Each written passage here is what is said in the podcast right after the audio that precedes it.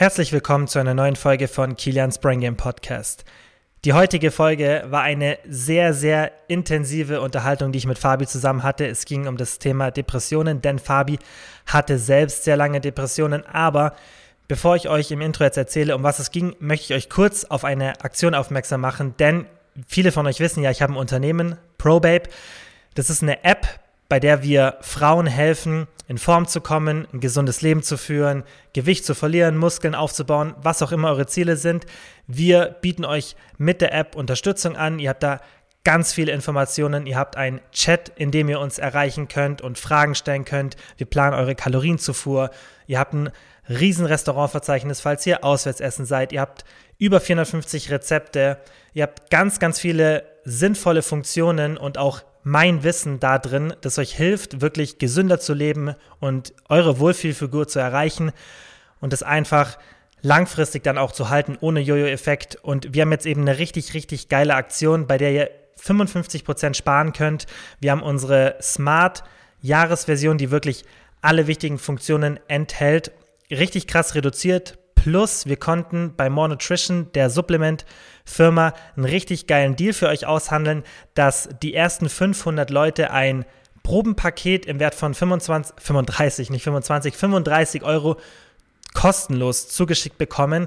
Da sind dann Proben drin vom Every Workout, dem Pre-Workout, den ich auch selber jeden Tag nutze. Chunky Flavor, das ist so ein Süßungspulver, das Laktase enthält und dementsprechend auch für Leute, die keine Milchprodukte vertragen, ermöglicht, dass sie Milchprodukte zu sich nehmen und dem Total Protein, das ist ein Proteinpulver, das auch Laktase enthält, wodurch ihr auch selbst wenn ihr laktoseintolerant seid, kein Blähbauch habt und so weiter. Das sind richtig geile Produkte. Ich selbst nutze die täglich mehrmals und dieses 35 Euro Paket bekommt ihr kostenlos zugeschickt. Das schenken wir euch sozusagen dazu. Monutrition hat es ermöglicht für 500 Leute.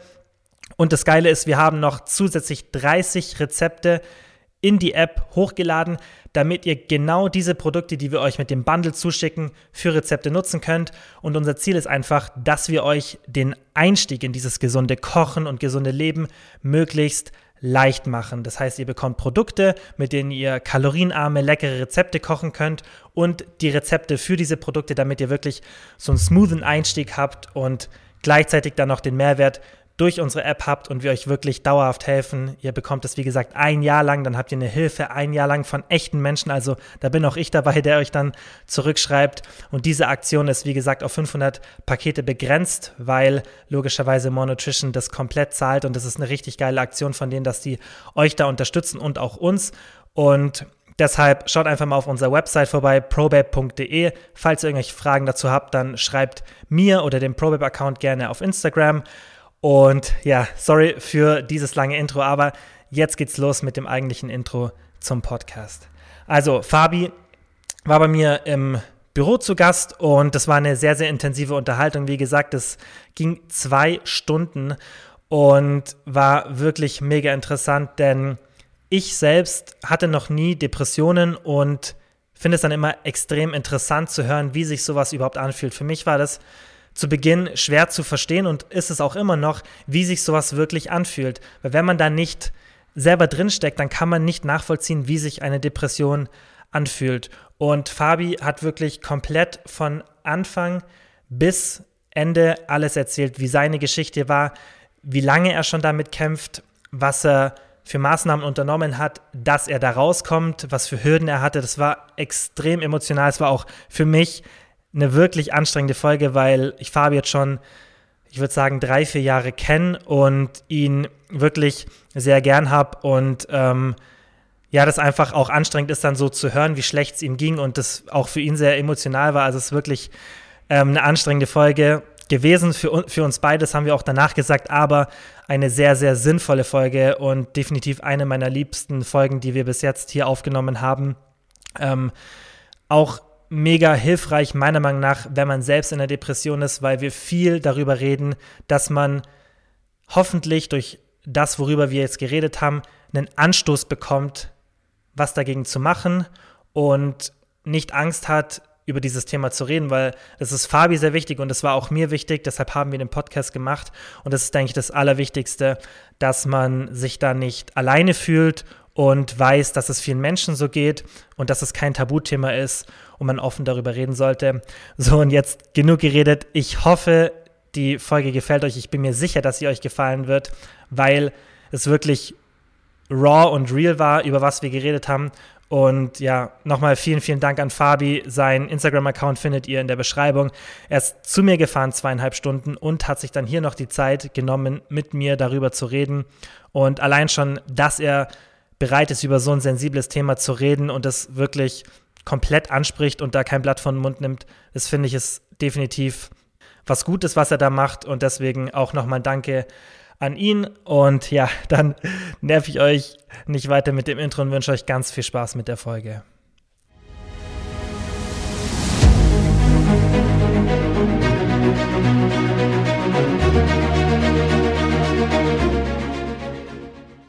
Hey Bro, danke fürs Herfahren. War jetzt ein weiter Weg. Sehr fast, gerne. Fast drei Stunden. Aber es ist richtig geil, dass du dir Zeit nimmst, ähm, um mit uns ein bisschen über das Thema zu reden, über das wir gleich reden. Ähm, du hattest ja oder hast schon immer so ein bisschen Probleme gehabt mit Depressionen. Mhm. Eigentlich so ein Tabuthema. Deswegen finde ich es richtig geil, dass du auch so öffentlich drüber redest. Du hast ja einen riesen Instagram-Account mit über 200.000. Nee, leider noch nicht ganz. 193 sind es aktuell. Okay, 193 fast, äh, wir runden auf. Und da finde ich schon geil, dass du über so ein Thema redest, weil ist, glaube ich, viel noch so ein Tabuthema, besonders hier in Mhm. Deutschland, ähm, was aber trotzdem so viele betrifft, also das Thema Depression einfach. Und gerade halt, weil es ein Tabuthema ist und dann vielleicht oft nicht eine Lösung gefunden wird dafür, denke ich, ist es richtig geil, wenn man so ausführlich drüber reden kann. Erzähl einfach mal vielleicht so ein bisschen, wie das bei dir angefangen hat oder wo du es das erste Mal gemerkt hast, weil Mhm. das finde ich immer interessant zu hören. Wo war der Punkt? Weil irgendwann muss es ja beginnen. Ja. Wann war das bei dir? Wann hast du das so zum ersten Mal gemerkt, dass, dass du da in so eine Richtung tendierst? Mhm. Also, ähm, ich bin mittlerweile 27 Jahre alt. Das ist an der Stelle vielleicht auch ganz interessant zu wissen. Und ich denke, dass es tatsächlich so angefangen hat, so mit 19, 20 Jahren damals. Ähm, ich habe damals auch irgendwie gar nicht so das richtig einordnen können. Du hattest halt einfach mal Phasen, wo du richtig, so richtig down warst, so einfach losweinen hättest können, ohne irgendwie triftigen Grund. Einfach so, so richtig fertig.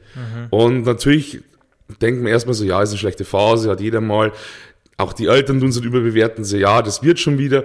Und das wurde auch immer wieder. Also das war, keine Ahnung, mal teilweise ein paar Tage, mal zwei, drei Wochen. Aber irgendwann ging es wieder. Dann haben wir es abgeschüttelt und es passt. Bloß irgendwann wurden die, die Zeitintervalle dazwischen immer geringer. Und das erste Mal so richtig krass habe ich es gemerkt. Ähm, also ich habe mein, nach meinem Abitur eine, so eine Art duale Ausbildung gemacht bei, bei einem Unternehmer oder bei einem Unternehmen. Und ich habe mich absolut unwohl gefühlt. Es war nicht meine Welt. Ich habe es wirklich ja, gehasst. Wirklich. Was Und war das für ein Job? das war ähm, Eurokaufmann, heißt es. Das ist praktisch so im, im kaufmännischen Bereich und ähm, mit Fokus auf noch zwei Fremdsprachen, Spanisch und Französisch. Und irgendwie, ich dachte so nach, nach dem Abitur, so Sicherheit, alles schön und gut. Ich wollte studieren, weil ich wollte gleich mein Geld verdienen und tolles Unternehmen. Dachte mir so, das ist genau mein Weg. Klar, man weiß ja nicht besser. Man muss sich irgendwie was suchen und dann dachte ich, das ist so meins. Aber ich habe halt schon während der Ausbildung die ganze Zeit gemerkt, so, das ist gar nicht meins. Ich, ich wollte da gar nicht hin. Und, aber natürlich, den Eltern zuliebe allein schon, man zieht halt durch. Vor allem, ich bin ein Mensch, wenn ich was anfange, ziehe ich durch. Und irgendwann wurde es dann mal so schlimm, dass ich mich teilweise so reingesteigert habe, ich konnte, ich habe die ganze Nacht kein Auge zugemacht, wirklich keins. Musste dann in jeden Tag so um ja, halb fünf aufstehen, weil ich um sechs angefangen habe. Und ich habe auf dem Weg zur Arbeit musste ich zweimal rausfahren, weil ich mich übergeben musste. Also ich war halt wirklich, ich, mein Kopf hat mich so kaputt gemacht, dass ich mich, dass es sich körperlich geäußert hat. Wirklich, das war dann schon nicht mehr bloß in meinem Kopf, sondern ich musste mich wirklich übergeben. Und ab dem Zeitpunkt wusste ich, okay, da ist scheinbar wirklich mehr ähm, im Argen. Und ab dem Zeitpunkt wurden dann auch meine Eltern das erste Mal so richtig ja, aufmerksam und dachten sich, okay, das ist vielleicht mehr als eine schlechte Phase. Und da war dann so der Punkt, wo ich das erste Mal wusste, okay, du musst dir wohl eingestehen, du hast ein psychisches Problem. Also schon sehr früh. Also das, Ja, ja, schon in jungen Jahren. War irgendwas so Spezielles, was sich da so gestört hat ja, in dem Job? ja, ich, ähm, ich fühlte mich wirklich gemobbt, ganz ehrlich. Ähm, ich wurde teilweise, also du musstest verschiedene Abteilungen durchgehen und du wurdest da teilweise wirklich echt nicht gut behandelt. So, du bist der Auszubildende, du bist der Depp. Mhm. Und das, das Gefühl wurde mir ganz oft gegeben. Mhm. Ich habe wirklich so Deppenaufgaben bekommen, so von wegen, hier sind, also jetzt mal ganz überspitzt gesagt, hier sind 500 äh, Papiere, also weiße Papiere, loch die jetzt mal. Also wirklich so, und dann teilweise auch so, hey, Auszubildender, komm mal her. Und ich so, hey, ich habe einen Vornamen. Ja, Azubi. Boah. Also ich, das ist schon heftig. Und ich, ich dachte mal so, hey, ich bin jetzt kein Depp, ich bin halt, ich bin halt in der Ausbildung, aber deswegen möchte ich nicht so behandelt werden. Mhm. Und ich habe halt teilweise einfach keine Arbeit bekommen und also hatte nichts zu tun und saß einfach acht Stunden rum und Boah. ich habe mich einfach so unwohl gefühlt und ja, es, es war echt eine schlimme Zeit damals. Mhm. Ich kann nicht voll nachvollziehen. Ich finde, ich frage mich immer, weißt, was treibt Menschen dazu, mit anderen Menschen so umzugehen? Warum, warum wirst du so? Wie, was gibt dir, was musst du für ein Mensch sein? Weißt, mhm. bist du dann schon so eingefahren in dem Job, in dem du schon seit 30 Jahren bist? Oder warum, weißt du, wieso wird man so zynisch? Ich persönlich bin der Meinung, äh, das ist einfach so eine Art Machtgefühl. Mhm. Du, du hast einfach jemanden jetzt Neues da, der ist vielleicht verunsichert, ist jünger als du und ich kann jetzt einen auf dicke Hose machen, bin schon länger in dem Beruf, kenne mich aus, weiß, was ich zu tun habe. Ähm, und ich glaube, das waren nur ein paar Kandidaten. Es, es waren auch echt. reicht einer. Es, ja, stimmt. Es waren auch wirklich sehr, sehr viele absolut korrekte und liebe Menschen in dem Unternehmen, die mich gut behandelt haben, die gut zu mir waren. Aber mhm. es gab halt teilweise wirklich nur ein paar, die es einfach wirklich ihre Machtposition da dementsprechend ausgenutzt haben und mir das Gefühl gegeben haben, ich bin nichts. Mhm. Und damit damit bin ich überhaupt nicht klargekommen. Das mhm. Gefühl zu bekommen, du bist nichts wert. Mhm. Das, dieses, das, dieses Problem, also was du beschreibst, ich glaube, das haben richtig viele, gerade so während der Ausbildung. Also meine Ausbildung war auch nicht schön und ähm, nicht jetzt wegen den Vorgesetzten, aber wegen dem Ganzen, so was es halt mit sich bringt, mhm. weißt und ähm, äh, diese Unzufriedenheit und dann ist man sich nicht sicher was man da machen muss und so. Gerade weil du so noch so unerfahren bist, mhm. denke ich, dann bist du eh noch unsicherer, weißt Voll. du? Bist, wenn, wenn du schon mal ein paar Jahre irgendwo arbeitest und jemand versucht dich zu mobben, weißt dann, du hast selber deine Aufgaben, du, du weißt, was du machst und so, ja. aber da stehst du dann dran und du, du weißt ja eh nicht, was du machen sollst. Ja, und dann genau. sitzt du rum und, und wirst dann auch noch gemobbt. Voll. Und ja. ich weiß das halt, ähm, ich bekomme, was das Thema Depressionen so angeht, halt wirklich ganz viele Nachrichten wofür ich auch wirklich dankbar bin, weil ich finde es schön, wenn Menschen sich trauen, einfach darüber zu schreiben und zu sprechen, weil es einfach, wie du eingangs erwähnt hast, ein Tabuthema ist nach mhm. wie vor. Und ich weiß es auch unglaublich zu schätzen, wenn mir das Vertrauen entgegengebracht wird. Ähm, und da ist eben auch ganz oft das Thema, dass wenig Selbstvertrauen da ist und es halt dann einfach Menschen in dem Umkreis gibt, die das bitterböse ausnutzen, mhm. die die Leute noch kleiner machen, die sich praktisch, die vielleicht selber ein, ein scheiß Selbstvertrauen haben, aber sich nur deswegen gut fühlen, wenn sie andere klein machen. Mhm. Und das hat ja nicht bloß im Job zu tun, das ist ja ganz oft so ähm, Unsicherheit und wenn das erkannt wird ähm, und das dementsprechend dann gegen diese Person verwendest, das ist für die, für das eigene Selbstwertgefühl, das ist das ist so schlimm, also ja. wirklich. Ja, ich das auch, als du das jetzt gerade erzählt hast, war das so mein erster Gedanke, dass die Person, wo du gesagt hast, okay, die wollte vielleicht einfach so die Macht zeigen, vermutlich allgemein jetzt in dem in dem Betrieb jetzt nicht so viel zu sagen hatte, ja, vermutlich, genau. oder nicht so viel, wie sie gerne hätte mhm. sagen wollen oder einfach ne, die Position haben wollte. Und dann drückt man das so aus, indem man dann halt einen Auszubildenden so runter macht und genau. dann halt in dem Moment Macht hat. Aber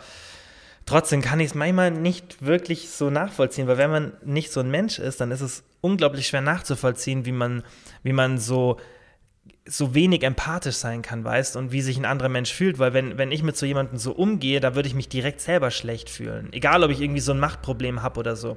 Da, da, also das finde ich ist wirklich, ich glaube, manche Menschen sind da einfach so, dass mhm. das denen egal ist. Wenn du, ich bin auch der Meinung, ähm, das ist schon mal der erste Tipp, den ich jedem geben möchte, der vielleicht von so einem Problem gestellt wird oder der damit zu kämpfen hat.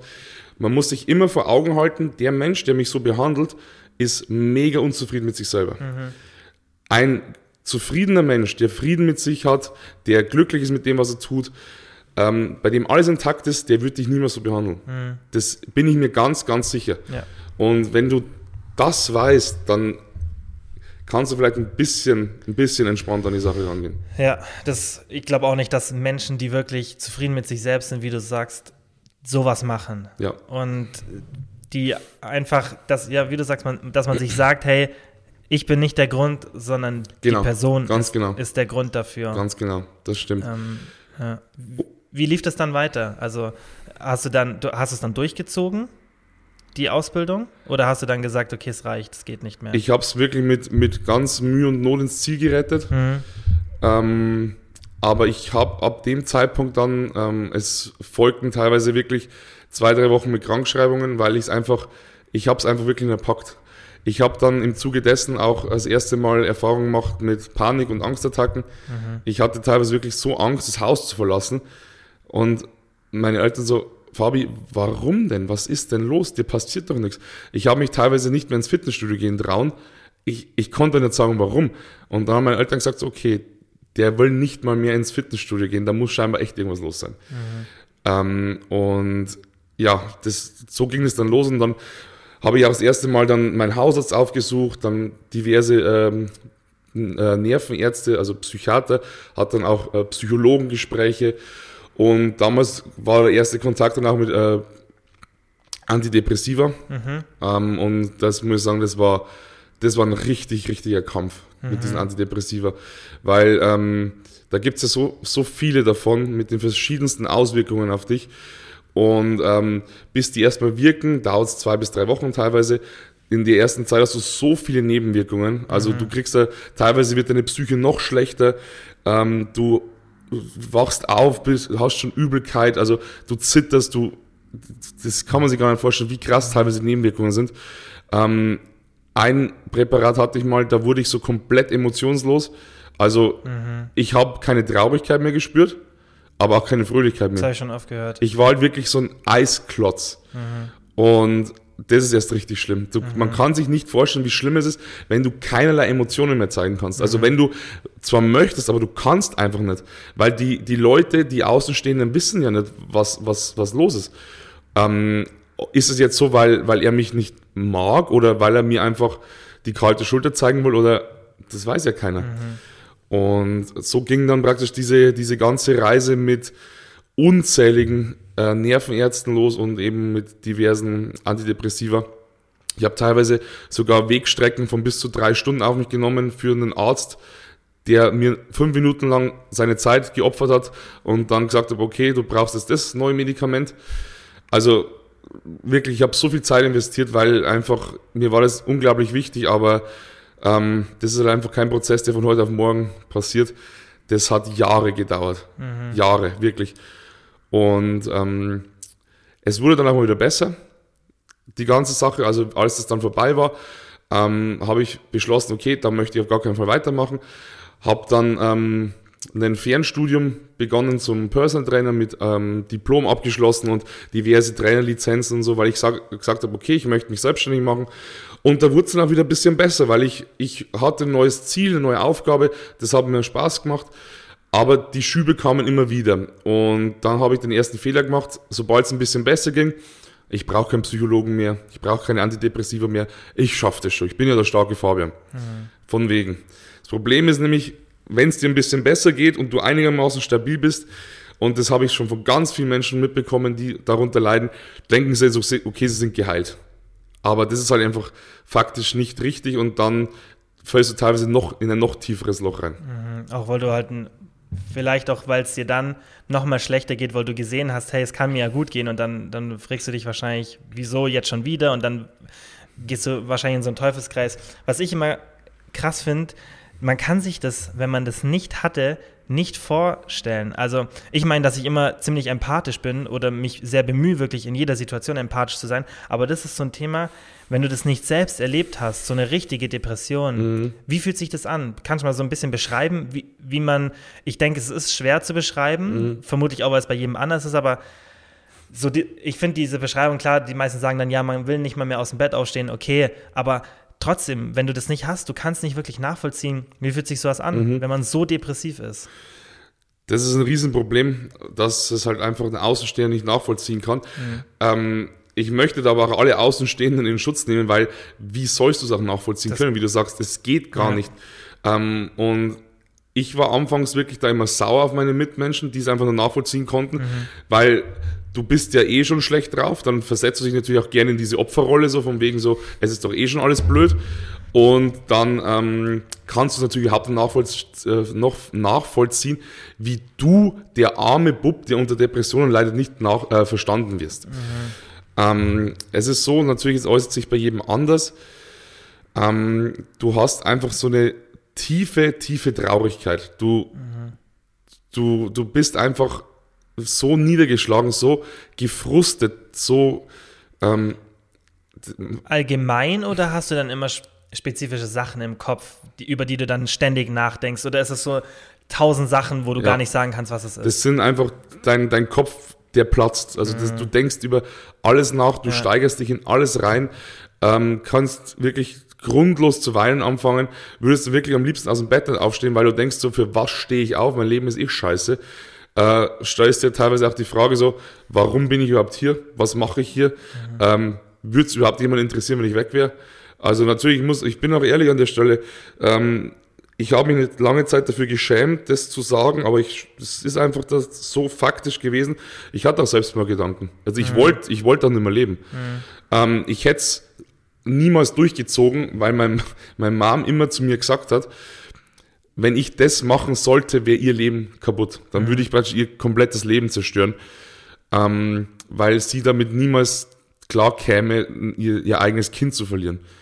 Und boah, das, hm. immer wenn ich, wenn ich das Thema zu sprechen komme, boah, kommen mir die Tränen. Das ist so schlimm. Ja, verständlich, weil es ja, ja besonders oh. wenn du es dann, wenn das der einzige Grund ist, dass du nicht willst, dass deine Mutter traurig ist, dass du es nicht machst, ja. das zeigt ja schon, an was für einem Punkt du bist, weißt du, weil wenn nicht mal du dich selbst aufhältst, das ja. zu machen, sondern ja, sogar nur eine andere Person zeigt dir, wie, wie tief du da drin bist. Ähm, ja, das, das war, das, boah, krass. Also das ja. war wirklich ganz schlimm. Natürlich alle Angehörigen hätten das ganz schlimm gefunden, aber natürlich ist es wahrscheinlich für die Mutter nochmal um einiges schlimmer. Ähm, mhm. Ja, du bist natürlich auch komplett antriebslos. Du hast, du hast einfach keine Lust auf irgendwas zu tun. Du siehst sowieso alles nur schwarz. Wenn sich irgendwas Positives mal ergibt, dann ist es, dann freust du dich vielleicht zwei Sekunden drüber und denkst sowieso, im Grunde ist es trotzdem alles scheiße. Mhm. Ähm, Angst und Panikattacken sind ganz, ganz schlimm.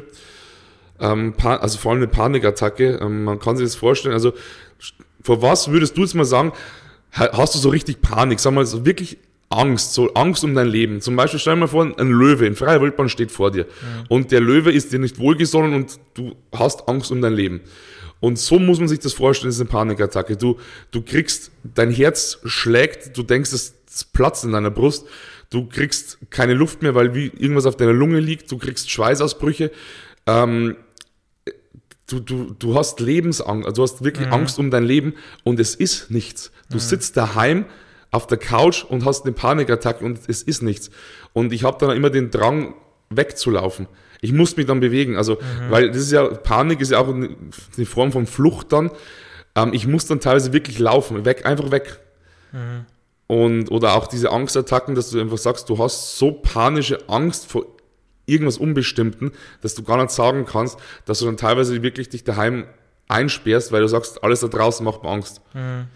Große Menschenmengen sind teilweise immer noch ein kleines Problem für mich. Also da, da brauche ich ein bisschen, bis ich, bis ich reinkomme. Ähm, das macht mir teilweise immer noch ein bisschen, also ein bisschen Respekt, aber sobald ich da mal drin bin, geht's. Mhm. Früher zum Beispiel war das gar nicht möglich. Mhm. So eine Panikattacke ist ja eigentlich eher mal so die Angst vor der Angst auch. Ich denke, wenn du dich dann so reinsteigerst. Noch schlimmer, genau. Ja. Du, du, kannst, du kannst natürlich da mit deinem Kopf, dein Kopf kann alles. Also wenn du, wenn du mhm. Angst haben möchtest, dann kannst du das auch. Mhm. Und wenn du Angst hast, dass du Angst bekommst, dann kriegst du das auch hin, mhm. dass du dann wirklich Angst ja, bekommst. Ja, klar, ja. Und so kannst du dich halt leider auch sehr krass negativ manipulieren. Mhm. Aber du hast es ja in der Zeit dann schon geschafft, noch so dein normales Leben zu führen. Also es war jetzt nicht so, dass du komplett im Bett gelegen bist die ganze Zeit und gar nichts gemacht hast, oder? Nee, das ging tatsächlich. Ähm, jetzt muss ich mal schnell rechnen, wie, wie das war. Ähm, ich war, genau, das ging, ich glaube, mit, mit 21 damals, ging es, oder so 21, 22 ging es damals eben so richtig los, wo ich gesagt habe, ähm, wo wir es dann erstmalig so richtig gemerkt haben, was denn Phase ist, wo ich auch dann die Diagnose bekommen habe, dass ich mhm. äh, Depress unter Depressionen leide. Und es ging dann wirklich so zwei, zwei, drei Jahre einigermaßen gut. Ähm, immer wieder auf und ab. Immer wieder zum Psychologen hin, dann wieder sein lassen, äh, Tabletten nehmen, Tabletten nicht nehmen. Das war immer so ein Auf und Ab. Ähm, meine Mom war dann teilweise auch richtig sauer mit mir, weil sie halt gesagt hat, Fabi, das geht auch an uns aus, wenn du so drauf bist.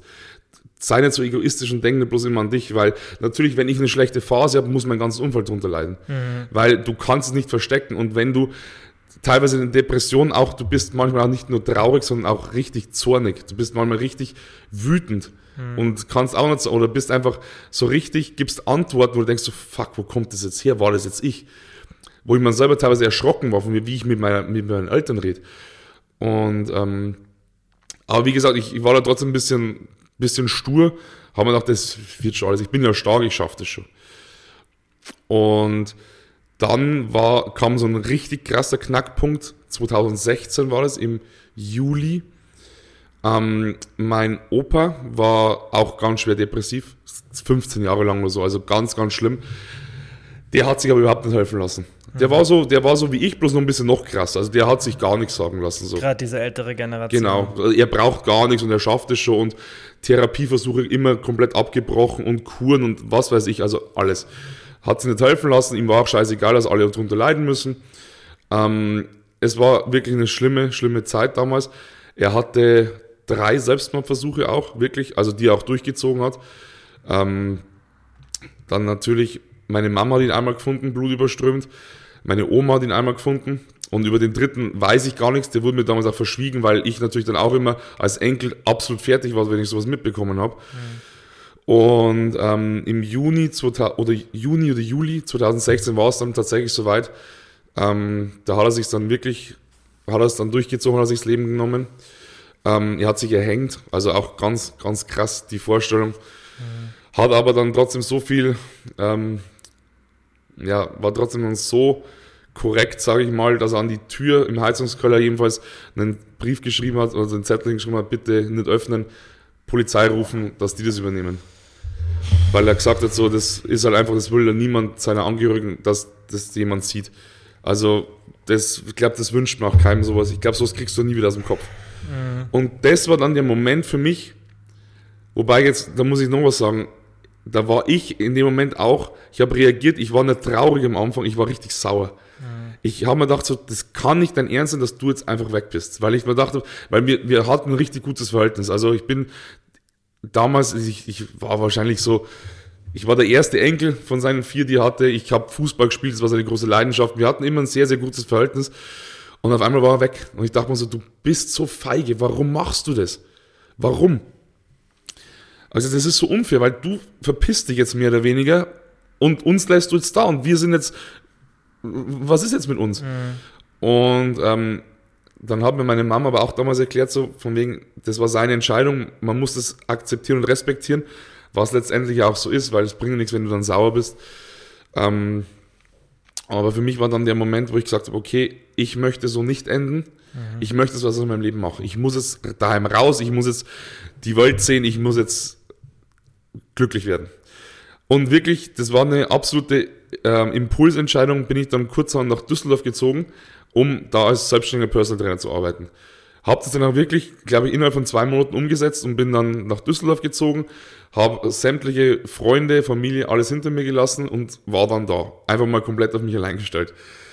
Und ab da begann dann erst so die schlimmste Zeit meines ganzen Lebens. So Ende 2016 und dann Anfang 2017. Ich war halt da arbeiten, ähm, es lief alles überhaupt nicht so, wie ich mir das vorgestellt habe, war damals auch finanziell eine riesen Belastung für mich. Ähm, ich, hatte, ich hatte zwar nie Schulden, aber ich war halt wirklich kurz vor komplett pleite. Also das, das war ganz, ganz schlimm. Aber ab Januar war dann natürlich FIBO-Vorbereitung, mhm. 2017 FIBO-Vorbereitung und ich habe gesagt, so jetzt muss ich funktionieren. Drei Monate Diät, durchgezogen, trainiert, diätet, gearbeitet. Ich habe alles, was irgendwo ähm, negativer ausgeblendet. Ich gesagt, ich kann mir das aktuell nicht erlauben. Ich muss funktionieren. Ich muss zur FIBO wieder Bestform präsentieren. Die haben wir ja damals auch zusammen gemacht. Wollte, oder? Wollte es, Im Moment wollte ich jetzt sagen, die haben wir damals auch zusammen gemacht. Ja. Ähm, also genau. nicht zusammen, ich habe die halt geholfen. Genau, du, du, du hast mich. ich habe mich nicht vorbereitet. Du hast mich vorbereitet drauf, ja. genau. Ähm, damals halt auch immer, du weißt es selber, du hast mich damals auch immer psychologisch auch ein bisschen betreuen müssen. Mhm. Wobei ich es nie gemerkt habe.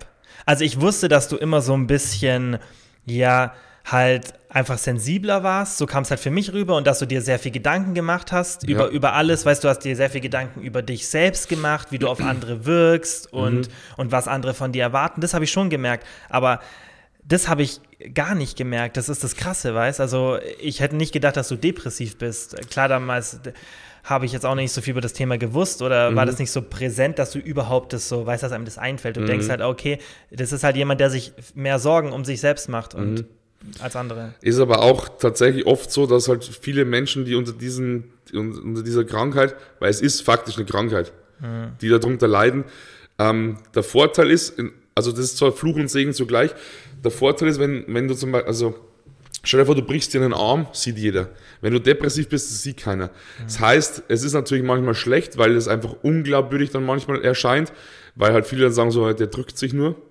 Auf das Thema möchte ich auch noch ganz kurz eingehen dann später, weil das ist, mhm. das war damals auch ganz schlimm für mich. Und ähm, das Ding ist aber auch, du kannst sehr gut eine Maske aufsetzen. Und das mhm. machen ganz viele Depressive. Ähm, zum Beispiel ähm, der Schauspieler äh, Robin Williams mhm.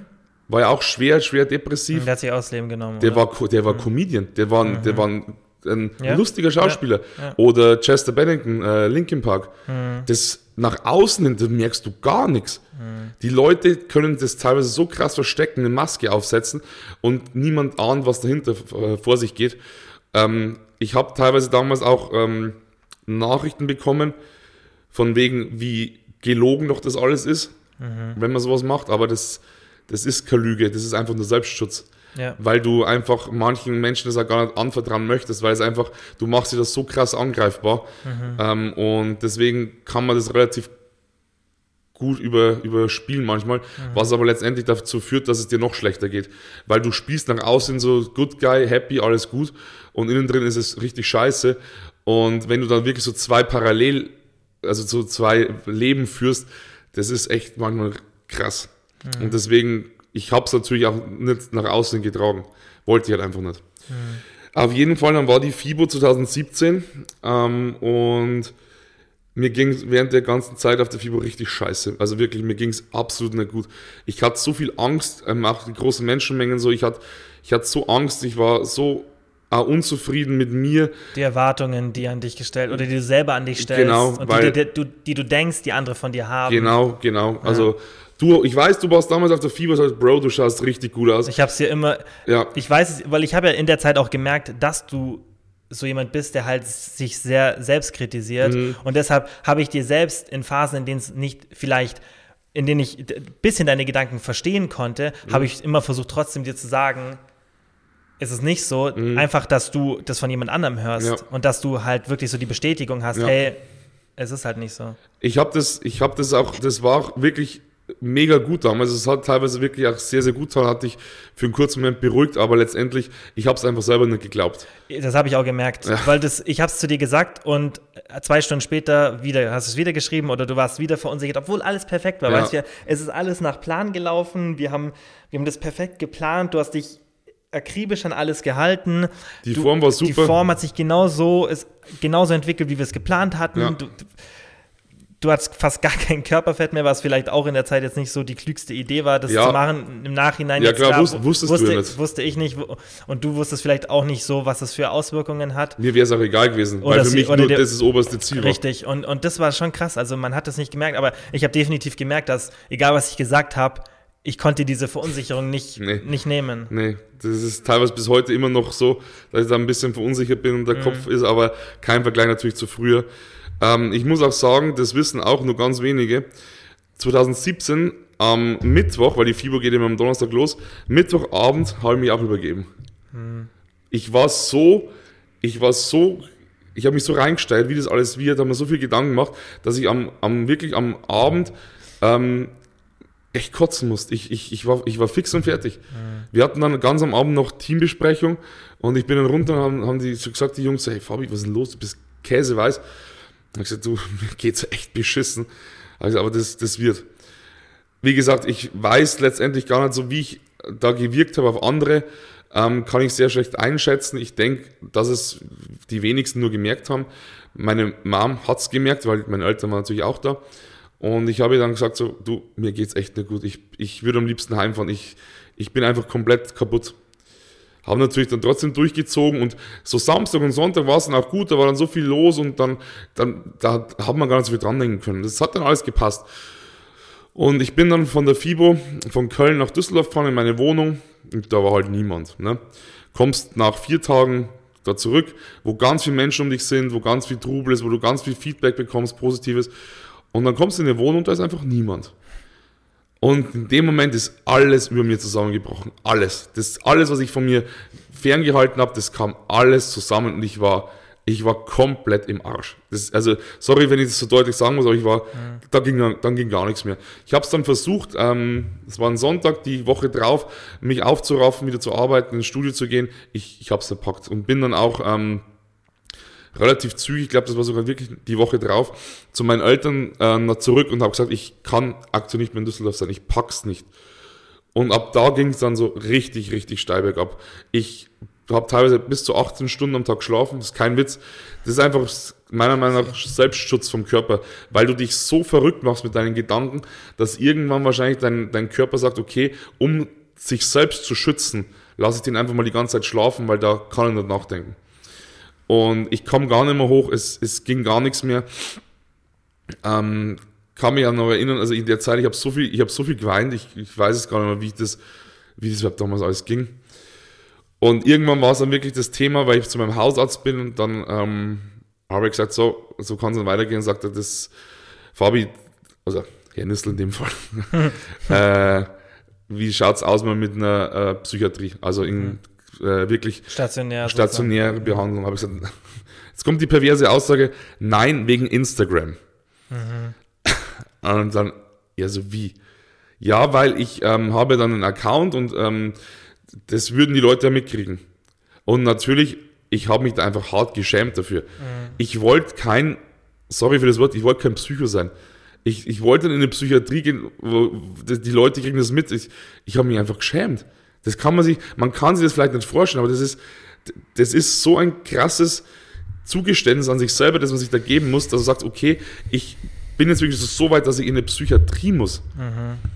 Und ähm, um auf das Thema jetzt nochmal zu sprechen zu kommen, bevor ich es vergesse, es ist halt tatsächlich auch so, dass es halt viele Menschen richtig krass belächeln und sich teilweise darüber lustig machen, weil sie es einfach halt nicht glauben können in der Zeit damals, wie ich krank geschrieben war, habe ich das einem, dachte, das ist ein Freund, habe ich es erzählt, ähm, eben, dass ich psychisch krank bin, da momentan absolut nicht in der Lage bin, arbeiten zu gehen. Und dann kurze Zeit darauf später waren wir ein paar Jungs mehr ähm, und er in der Runde hat dann ganz laut als verkündet, hey Leute, habt ihr schon gewusst, man muss bloß einen auf Psycho machen beim Arzt, schon wird man krank geschrieben. Boah. Ja, und ab dem Zeitpunkt dachte ich mir so, okay, du musst extrem aufpassen, wenn du darüber sprichst, weil das muss ich mir nicht geben, ganz ehrlich, dass ich dann, dass ich darüber lustig machte, weil ich gesagt habe, hey, glaubst du, ich suche mir das aus, dass ich, dass ich da jetzt rumliege? Ich würde auch gerne mein Leben leben können und das ist, ja, also ich war wirklich fassungslos.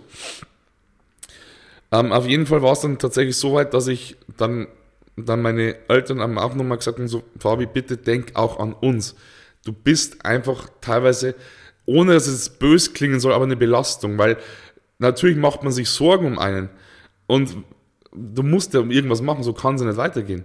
Mhm. Und ich habe dann gesagt, okay, anders wie der Opi, also der sich nicht helfen wollen, äh, helfen ließ, gesagt, okay, ich höre mir das Ganze mal an. Bin dann da damals auch ähm, nach Regensburg in, in, eine, in eine Klinik. Also ich wollte eigentlich ähm, äh, an eine, in eine in eine psychosomatische Klinik, also die so halt so mit bisschen so Wohlfühlcharakter ist, wo die praktisch die, da kamen da ganz viele Leute so mit, mit Burnout, Depressionen, so ähm, Trauma, also sagen wir mal, augenscheinlich auch Leute, denen man es halt überhaupt nicht ansieht, ähm, die da in dieser Klinik waren, aber da hast du halt ewig lange Wartezeiten. Mhm. Extrem lange Wartezeiten und ich habe gesagt, es muss aber jetzt was passieren. Also bin ich dann in, in diese Psychiatrie und das Ding ist halt, es war halt auch unter anderem eine, da kam jeder hin. Sowohl Suchterkrankung, Suizidversuch, äh, alles. Und ich war da vier Wochen und ich habe nach den vier Wochen gesagt, okay, jetzt bin ich noch kränker als davor. Weil, wenn du teilweise Gruppensitzungen hast, du musst dir mal vorstellen, du bist da, auf meiner Station waren 21 Jugendliche. Die waren teilweise um einiges jünger als ich, um teilweise um einiges älter als ich. Und von 21 Leuten waren insgesamt zwei Leute, einer davon war ich, die sich noch nicht versucht haben, aktiv selbst umzubringen. Und du musst es mal vorstellen, und in dieser, in dieser Gesellschaft sollst du, sollst du gesund werden. Mhm. Weil ich gesagt habe, so, so die Einzelgespräche und so, das war ganz gut, ganz hilfreich. Auch mal da aus dem Alltag so weg, so praktisch so in, diese, in dieser Klinik ist ja trotzdem was anderes. Aber diese Gruppentherapien teilweise, du sitzt dann drin und dann geht's los, so jeder sagt das mal ganz kurz von 1 bis 6, Schulnoten, wie es ihm geht. Und die ersten fünf Leute sagen schon, ja, 6. Und dich zieht das dann teilweise selber so hart runter, wo du selber denkst, okay, ich hatte eigentlich einen guten Tag bis jetzt, aber jetzt so ist es eigentlich gar nicht mehr so gut. Mhm. Und ähm, wie gesagt, ich möchte jetzt da gar nicht so viel drüber sagen, was, wie das dann teilweise auch so mit, mit Medikamenten ist und von wegen ruhig stellen, weil manchmal wird da leider oft der Fehler gemacht, dass halt die Leute ruhig gestellt werden.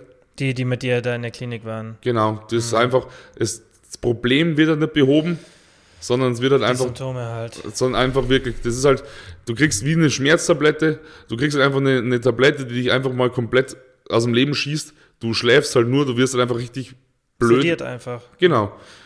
Die Frage ist halt, ist es sinnvoller, mehr Menschen um dich in so einer Situation herum zu haben, die das gleiche Problem haben, sodass du so ein bisschen dich verstanden fühlst und nicht denkst, dass du der Einzige bist? Oder ist es besser, wenn du Leute hast, die eher energetisch sind und wo du siehst, ah, okay, so kann ich auch sein, aber auf der anderen Seite denke ich mir, vielleicht kann ich sowas auch runterziehen, weil mhm. du dann denkst, wieso geht es dem so gut mhm. und mir nicht? Also ich denke, das hat ja eigentlich zwei Seiten, sowas immer, was für Leute. Es stimmt beides, was du sagst. Es stimmt absolut beides. Ähm, in der zweiten Klinik, wo ich dann acht Wochen war, da war es dann genauso. Da waren dann Leute mit ähnlichen Problemen. Mhm. Ähm, da hast du dich verstanden gefühlt. Hm, das hast du mir, glaube ich, auch erzählt, als du dahin bist, in die zweite, oder? Das, genau, das habe ich dir erzählt. Ja. Das war, das haben damals auch nur ganz, ganz wenige Menschen gewusst, wo ich war. Da war es dann gut, weil da habe ich mich wirklich verstanden gefühlt. So, sei es beim, beim, beim Essen am Tisch oder in den Gruppensitzungen so. Das war einfach was anderes. Aber in dieser Erstaufnahme war es halt einfach krass, weil da wirklich alle Fälle hinkamen. Und innerhalb dieser Klinik gab es eine geschlossene äh, Einrichtung, praktisch da, wo wirklich, da wo die Leute gar nicht raus dürfen, die halt unter 24 Stunden beobachtet werden, ähm, die halt ganz stark selbstmordgefährdet sind und so. Mhm. Und sowas immer um dich rum zu haben, und du kriegst ja teilweise einfach Sachen mit, die, die lassen sich nicht vermeiden. Und das ist teilweise, wo ich mir echt dachte, so, das, das macht einem so Angst, weil du, mhm. weil du teilweise in der Nacht einen Schrei hörst und so. Boah. Das ist einfach. Das Kein ist, schönes Umfeld, das, das eine Heilung verursachen kann. Richtig, das, natürlich, natürlich war ich dankbar, dass ich die Hilfe bekam.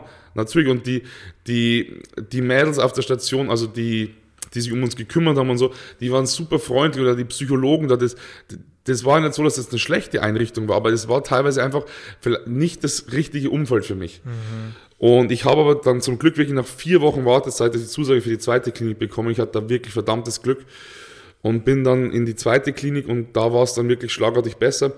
War dann, ähm, das war im Juli und August, war dann auch immer schönes Wetter, es war Sommer, Ganz schöne Natur außenrum. Genau, das kann ich mich noch erinnern, mit dem See und allem. Gell, genau, war, ja. ich war dann auch wirklich, das, da war ein Fitnessstudio, nee, ich, ich durfte, weil du, du bist ja dann eingesperrt. Man darf sich nicht vorstellen, man ist da eingesperrt.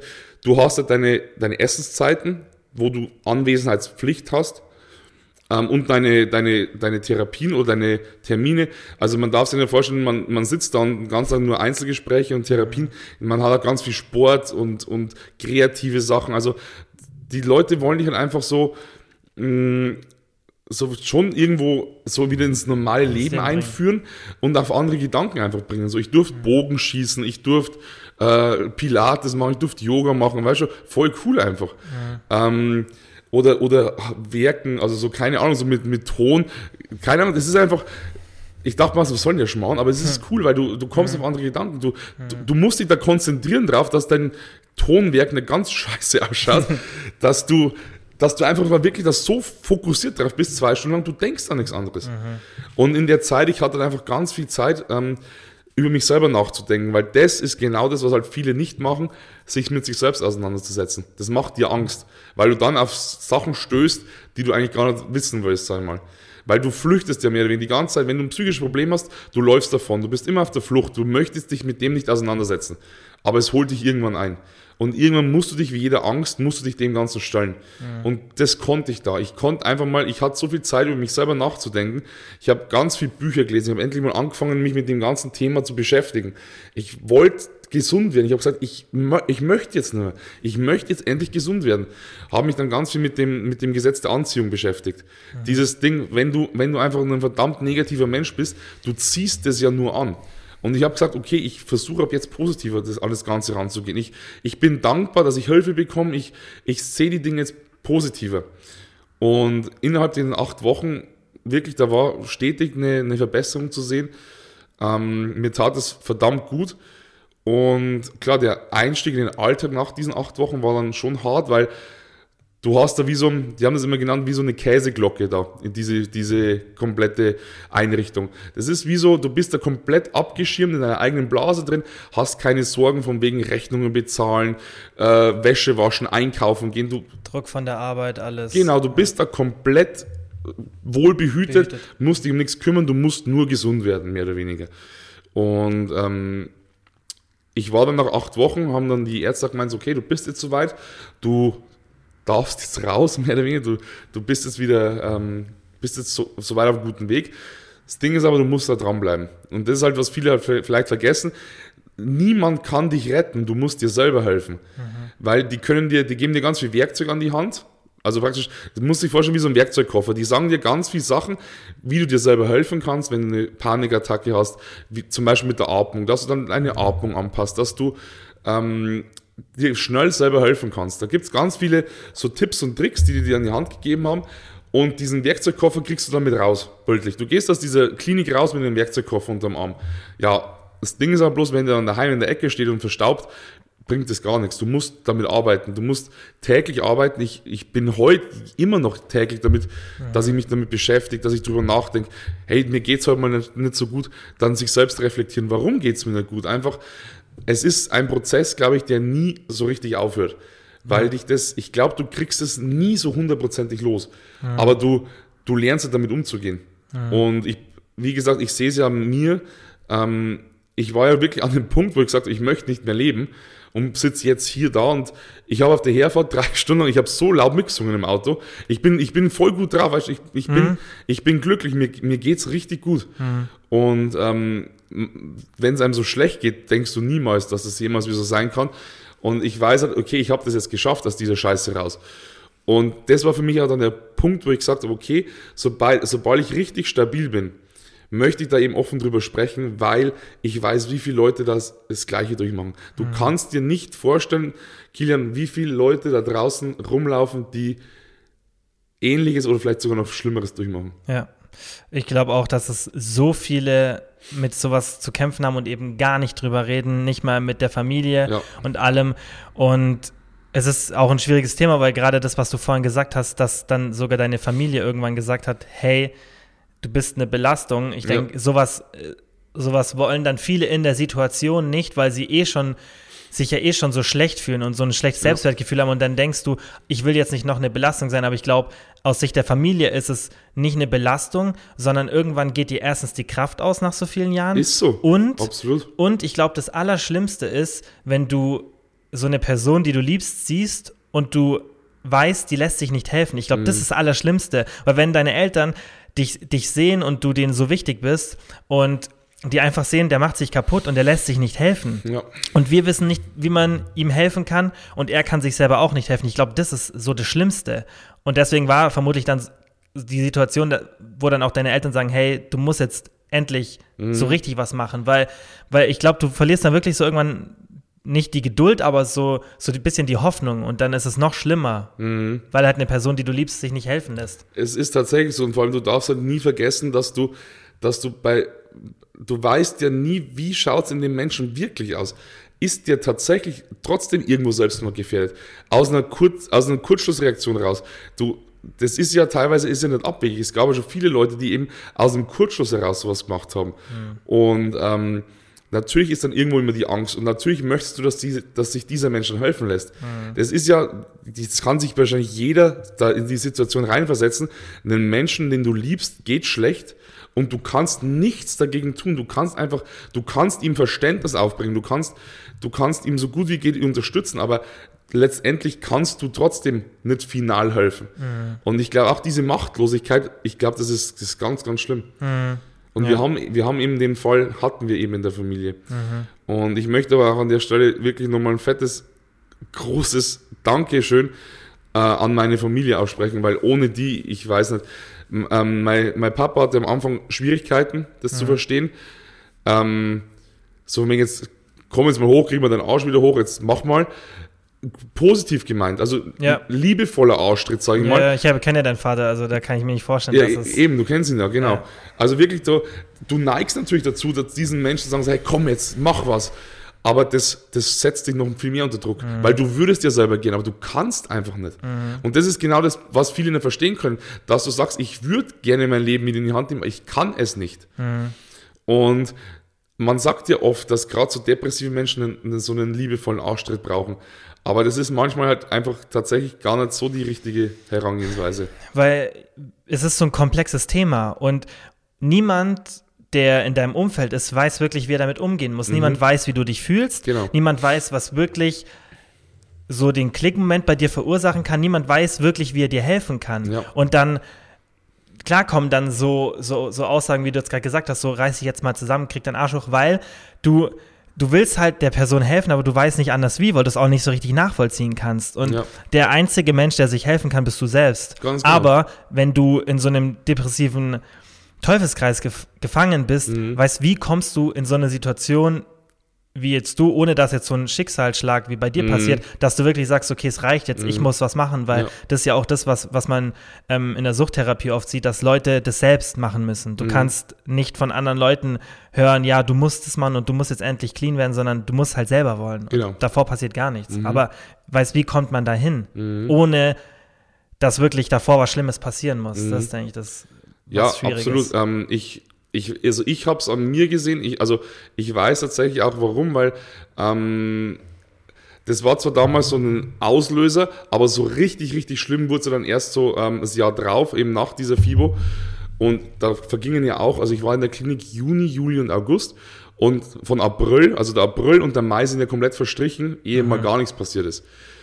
Und bei mir war es dann wirklich so weit, irgendwann wurde der Leidensdruck so groß, dass du wirklich an dem Punkt bist, du sagst, ich möchte nicht, ich habe jetzt keinen Bock mehr. Mhm. Das, und das ist halt, das ist halt wirklich so, wenn du es vorher aus eigener Kraft nicht schaffst, dass du wirklich sagst, okay, jetzt ist es soweit. Irgendwann treibt es dich so weit in den Wahnsinn, mehr oder weniger schon fast, dass du sagst, okay, bis hier nicht mehr weiter, weil das ist, das, das, ist, das Leben ist nicht lebenswert so. Mhm. Und dann ist es halt wirklich so, wo du dann sagst, okay, entweder du, du sagst, du lässt dir jetzt helfen, oder aber du trifft es halt dann wahrscheinlich komplett ab. Mhm. Es ist, es ist, glaube ich, tatsächlich ganz, ganz schwierig. Und allein sich das einzugestehen, dass du das überhaupt hast oder dass du Hilfe benötigst, das ist schon ein riesen Schritt, den du dann hast. Weil viele, so wie ich auch, sind da sich zu stolz. Also ich brauche keine Hilfe. Ich, weil es einfach, es ist halt gesellschaftlich trotzdem irgendwo noch so ein bisschen verrufen. Mhm. Und niemand möchte sich eingestehen, dass er das hat oder dass er vielleicht Gespräch mit dem Psychologen braucht. Mhm. Und das ist halt genau das, was ich immer denke, so, das, da musst du, da, du musst dich dafür nicht schämen. Das ist ja nichts, wo du dir selber aussuchst. Das Problem mhm. ist bloß, das habe ich schon mal gesagt, das habe ich auch damals, wie ich über das Thema erstmal gesprochen habe und das dann in einer Story nochmal aufgegriffen habe. Das Problem ist, es gibt leider immer wieder ein paar schwarze Schafe, die dieses Krankheitsbild ausnutzen, um sich vor gewissen Dingen zu drücken. Mhm. Die dann halt eben vortäuschen, weil eben du kannst es ja nicht nachweisen. Hm, stimmt, so Burnout und so, das habe ich auch schon ein paar Mal gehört, dass Leute das halt nutzen, damit sie krank geschrieben werden oder was. Genau, und das ist halt dann schwierig und deswegen verstehe ich halt auch, ich verstehe manchmal auch Menschen, die dann das vielleicht anfangs nicht glauben, weil es gibt einfach ein paar Leute, die das leider ausnutzen. Es gibt aber auch Leute, und da kenne ich persönlich Fälle, die nachweislich depressiv sind die sich aber in ihrer Rolle so sauwohl fühlen, dass sie da drin bleiben möchten. Weil so eine Opferrolle einzunehmen, gibt ihnen ein gutes Gefühl, weil du kriegst Aufmerksamkeit, mhm. die Leute kümmern sich um dich. Du musst im Grunde nur sagen, boah, nee, ich fühle mich heute nicht so gut. Du kriegst immer Verständnis dafür. Und viele fühlen sich halt das sauwohl. Sie sagen, warum soll ich jetzt denn gesund werden? Es ist doch schön so. Mhm. Und da muss ich sagen, da werde ich, da werde ich richtig sauer. Weil ich mir denke, so, das, das, das kann man sich nicht freiwillig aussuchen wollen. Mhm. Sich so zu fühlen auf Dauer. Einfach immer in dieser Opferrolle stecken zu wollen, immer dieses Jammern. Es gibt halt wirklich Fälle, da merke ich, wenn diese Menschen diese Jammerei täglich nicht hätten, würde ihnen was fehlen. Die brüsten sich, mir geht schlecht, nein, mir geht es noch viel schlechter. Und ich kann, ich kann sowas absolut nicht nachvollziehen, wie sowas, wie sowas sein kann. Ich denke besonders, wenn man in so einer Lage selber war, weißt du? Richtig. Weil genau. dann kannst, denkst du dir, wie will jemand überhaupt mit sowas leben? Richtig, ich denke mir auch, ich, ich war damals, ich bin da auch ehrlich jetzt zu dir, ich war damals aber auch oft in so einem Ding, wo ich mir dachte, so ja, ist doch eigentlich ganz nett. Hm. Ähm, ich glaube, das kennen auch einige, die das vielleicht anhören, dass sagen so, ja, okay, ist, manchmal ist es vielleicht ganz nett, weil du einfach Verständnis kriegst und Aufmerksamkeit und so. Ähm, aber das ist eben genau dann der Punkt, wo du dann irgendwann mal sagst, okay, aber ist denn mein Leben eigentlich viel schöner, wenn ich es selber in die Hand nehmen kann, wenn ich Aufmerksamkeit kriege durch die guten Dinge, durch Erfolge, durch, mhm. durch, keine Ahnung, das Leben bietet dir ja so viel mehr, als sich jetzt auf irgendeinem Krankheitsbild auszuruhen. Mhm. Ja, crazy.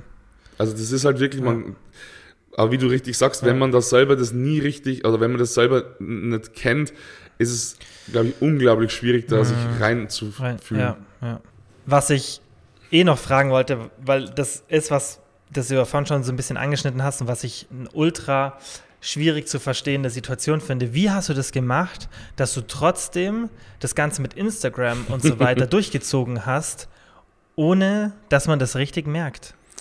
Ja, äh, ich muss sagen, im Nachhinein betrachtet, weiß ich selber nicht, wie ich es geschafft habe. Du hast es ja sogar angefangen mit Instagram, als du schon depressiv warst, oder? Weil du hast ja gesagt, mit, mit 20 so hat es angefangen, aber so, dass du da so aktiv warst, das hat später begonnen, oder? Mhm.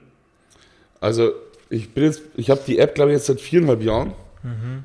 Genau, also das war ja praktisch, also da war ja das schon so. Mhm. Und ich war ja auch, ich hatte ja damals, als es dann alles so schlimm war mit der Klinik und so, hatte ich ja auch schon ein paar Follower. Also da waren es dann, boah, ich glaube so um die, weiß nicht, 70, 80.000. Locker, so. also damals, als du dann mir es auch gesagt hast. Genau, ja. wo ich dann halt wirklich da in der Klinik war, wo ich halt wusste, okay, ich kann jetzt einfach mal, du musst es mal vorstellen, drei Monate lang, es waren drei, drei Monate, Monate, Juni, Juli, August, wo du einfach ein komplett anderes Umfeld hast, wo dein Zimmer einfach mhm. ausschaut wie ein wie ein Krankenhauszimmer mehr oder weniger mit Story machen und so, wo du halt echt überlegen musst, okay, wie zur Hölle kannst du jetzt täglich Content produzieren?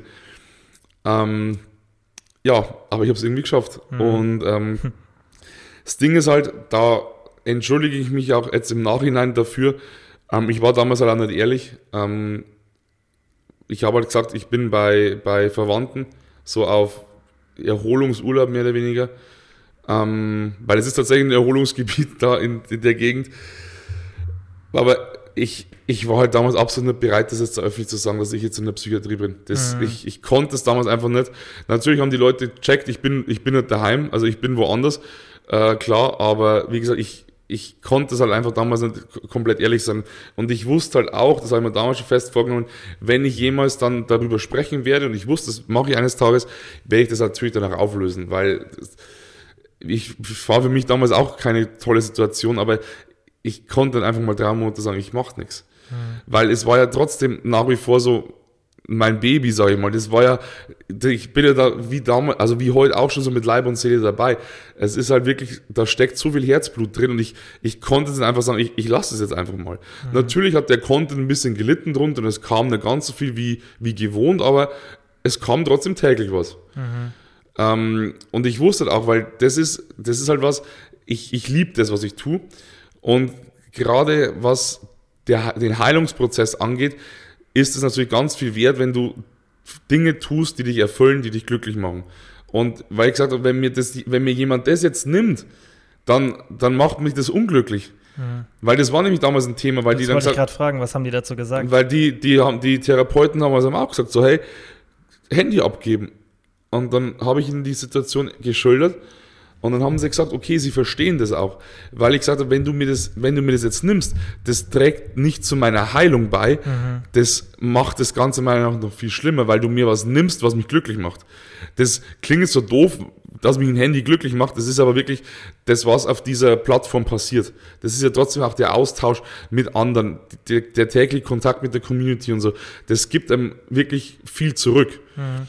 Und man kann es von zwei Seiten sehen. Man kann halt auf Voll. der einen Seite jemand, der dagegen ist, ja. kann das Argument bringen, du lässt dich von dem Ganzen, was an Aufmerksamkeit da ist, unter Druck setzen ja. und dadurch ähm, steigerst du dich noch mehr in dieses Thema rein, dass ja. du halt Erwartungen erfüllen wirst. Aber auf der anderen Seite kannst du dagegen argumentieren, aber gleichzeitig gibt es mir halt auch Halt und ähm, Aufmerksamkeit, die auch sehr positiv sein mhm. kann, weißt du, in so einer Situation. Klar, also da gibt es da gibt's auch wirklich Kritiker oder Leute, die das eben nicht gut finden. Ähm, wie gesagt, als ich da vor kurzem ähm, bei der Web Talkshow, da, da gibt es so ein YouTube-Video, mhm. das erste Mal so, also nur ganz kurz drüber gesprochen habe, kamen halt da wirklich auch so Hate-Kommentare von wegen so Blender. Also du, du verarschst dir die Leute. Und das ist eben genau das, was eben, was eben faktisch nicht stimmt. Ich, ich habe zu keiner Zeit irgendwen verarscht. Ich hab, musste halt einfach ein bisschen ein, ein doppeltes Spiel spielen, weil weil ich mich einfach fucking geschämt habe. Mhm. Und das, das ist halt das, was einfach viele nicht verstehen können, dass, dass du halt manchmal Dinge so nicht so hundertprozentig transparent machen kannst, weil du dich einfach selber dafür so, so unglaublich dich selber so unwohl fühlst mit der ganzen Situation. Das ist, was ich gesagt habe, so diese Maske aufsetzen. Mhm. Heutzutage, wer mir aktuell folgt, weiß, dass ich mittlerweile komplett transparent bin. Ich habe vor kurzem darüber gesprochen, hey Leute, ich habe aktuell eine richtig depressive Phase wieder. Das, ich habe die das ist aber wirklich nur ganz kurz. Das sind, keine Ahnung, ein, zwei, drei Tage und dann war es das wieder für lange Zeit. Aber ich bin da mittlerweile komplett offen, gehe damit komplett offen um, weil jetzt kann ich's, weil jetzt bin ich stabil, dass ich damit auch umgehen kann, wenn man jemand sagt, hey, Psycho. Und oft tut es auch gut, wenn man einmal drüber geredet hat, genau. dann hast du nicht mehr Angst vor der Sache, dass es rauskommt, weil genau. du hast es, du hast es sozusagen rausgegeben und dann. Genau, und mittlerweile gehe ich da komplett transparent damit um und offen. Das ist auch wirklich Ehrlichkeit, ist das, was das angeht, ganz wichtig, weil ich einfach weiß, wie viele Leute da einfach dankbar dafür sind, weil du dich verstanden fühlst, weil du sagst, mhm. hey, da ist noch so einer, dem geht es genauso wie mir. Und wenn man ganz ehrlich, wenn man das irgendwo den Leuten ansehen könnte, dass es die es genau das gleiche durchmachen. Ich will nicht wissen, wie viele Leute sich dann noch besser fühlen würden, weil sie sagen, hey, da gibt es ja bloß einen, da gibt es ganz viele, die das gleiche durchmachen mhm. wie ich. Ich bin nicht komisch, ich bin nicht anders. Meine Mitmenschen denken vielleicht, ich bin anders oder sagen mir das. Aber im ja. Grunde ist es nicht so. Ist es nicht so. Wie war das mit Instagram für dich? Weil, wenn man das jetzt so als Außenstehender hört, dann stellt man sich natürlich auch die Frage, hey, wie kann das sein, dass jemand, der so viel Aufmerksamkeit von außen bekommt und so viel Bestätigung, dass der dann depressiv ist. Mhm. Äh, wieder beim Beispiel Chester Bennington, Linkin Park. Ja. So, es ist halt, es ist halt so, mega erfolgreicher Typ, mega talentiert, hat wahrscheinlich auch keine finanziellen Sorgen, ich habe gar nichts, mhm. war verheiratet, hatte sogar Kind, Kinder und trotzdem, weil, wie du, also wie wir auch schon festgestellt haben, es findet alles in dir drin selber statt. Wenn du selber nicht an dich glaubst, können dir eine Million Menschen sagen, du bist toll und du schaust gut aus und egal was, wenn du es nicht glaubst, dann ist es einfach Fakt. Mhm. Und ähm, das ist halt genau das, wenn das von außen irgendwo ähm, kommt, ist es für einen kurzen Moment, sagen wir mal, soll ich sagen, gibt es ein gutes Gefühl, ähm, aber du selber musst es verstehen.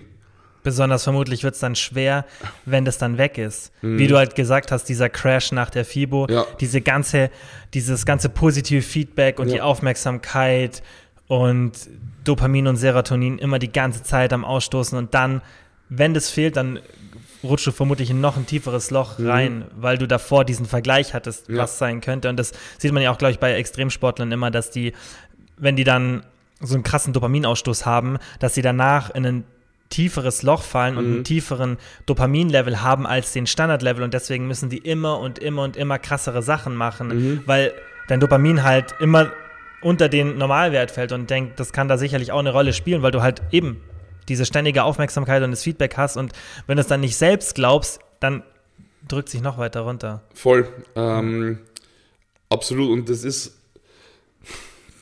jetzt habe ich ganz kurz einen Faden verloren, was ich jetzt eigentlich so sagen wollte. Es ist halt schwierig, es ist, es ist schwierig, das nachzuvollziehen, da, dass es wirklich, ah. dass sowas dazu führen kann, aber ich, aber wie gesagt, ich, ich glaube, man kann das auch nicht nachvollziehen, wenn du das nicht hast und du kannst dann auch nicht den Grund verstehen, wie du sagst, halt selbst bei so extrem bekannten Leuten, mhm. dass trotzdem die Depression stärker ist mhm. als das Feedback von außen. Ich hatte da diesbezüglich auch mal ein Beispiel. Das war in der zweiten Klinik, wo ich war, hatten wir Gruppen, Gruppengespräch.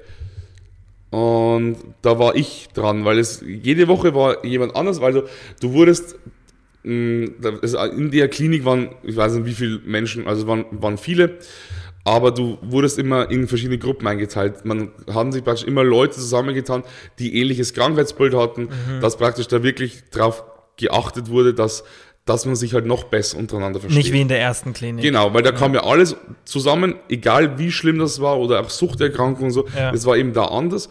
Und dann jede Woche durfte sich ein anderer in der Gruppe vorstellen und halt einfach mal vorstellen, wie es, was bei ihm so los ist. Mhm. Also kann man sich jetzt ganz blöd wie so eine Selbsthilfegruppe vorstellen. Mhm. So, äh, ja, hallo, ich bin Fabian und ähm, das ist meine Geschichte. Und dann habe ich das so erzählt alles und dann kam halt wirklich so die Frage von einer so, wen willst du hier eigentlich verarschen? Ich dachte, wie? Ja, ganz ehrlich, schau dich mal an. Ähm, du bist muskulös, du hast Tattoos, bist es nicht gerade hässlich, hast ein super starkes äh, Elternhaus, die hinter dir stehen. Äh, auch so läuft es bei dir gut. Was machst du hier? Warum verarschst du uns hier? Ich, ich, war, ich, war so, ich war so fassungslos. Ich war so fassungslos, weil ich dachte so, das kann nicht, das kann nicht ernst sein. Gerade vor jemandem, der dasselbe das durchmacht, sowas zu hören, wenn es jetzt irgendein Außenstehender wäre, okay, ist auch krass, aber kann ich so einigermaßen nachvollziehen. Und ich bin dann so sauer geworden, weil ich gesagt habe, sag mal, wer meinst du, wer du bist? Dass du mir sowas unterstellst, glaubst du, ich sitze hier freiwillig? Glaubst du, ich, ich sitze jetzt hier seit Wochen freiwillig in dieser Klinik, weil es mir Spaß macht? Habe ich gesagt, das kann nicht der Ernst sein, wirklich nicht. Jeder hat sein Päckchen zu tragen. Und was für den einen vielleicht als eine Lappalie erscheint, kann für den anderen das Schlimmste auf der ganzen Welt sein.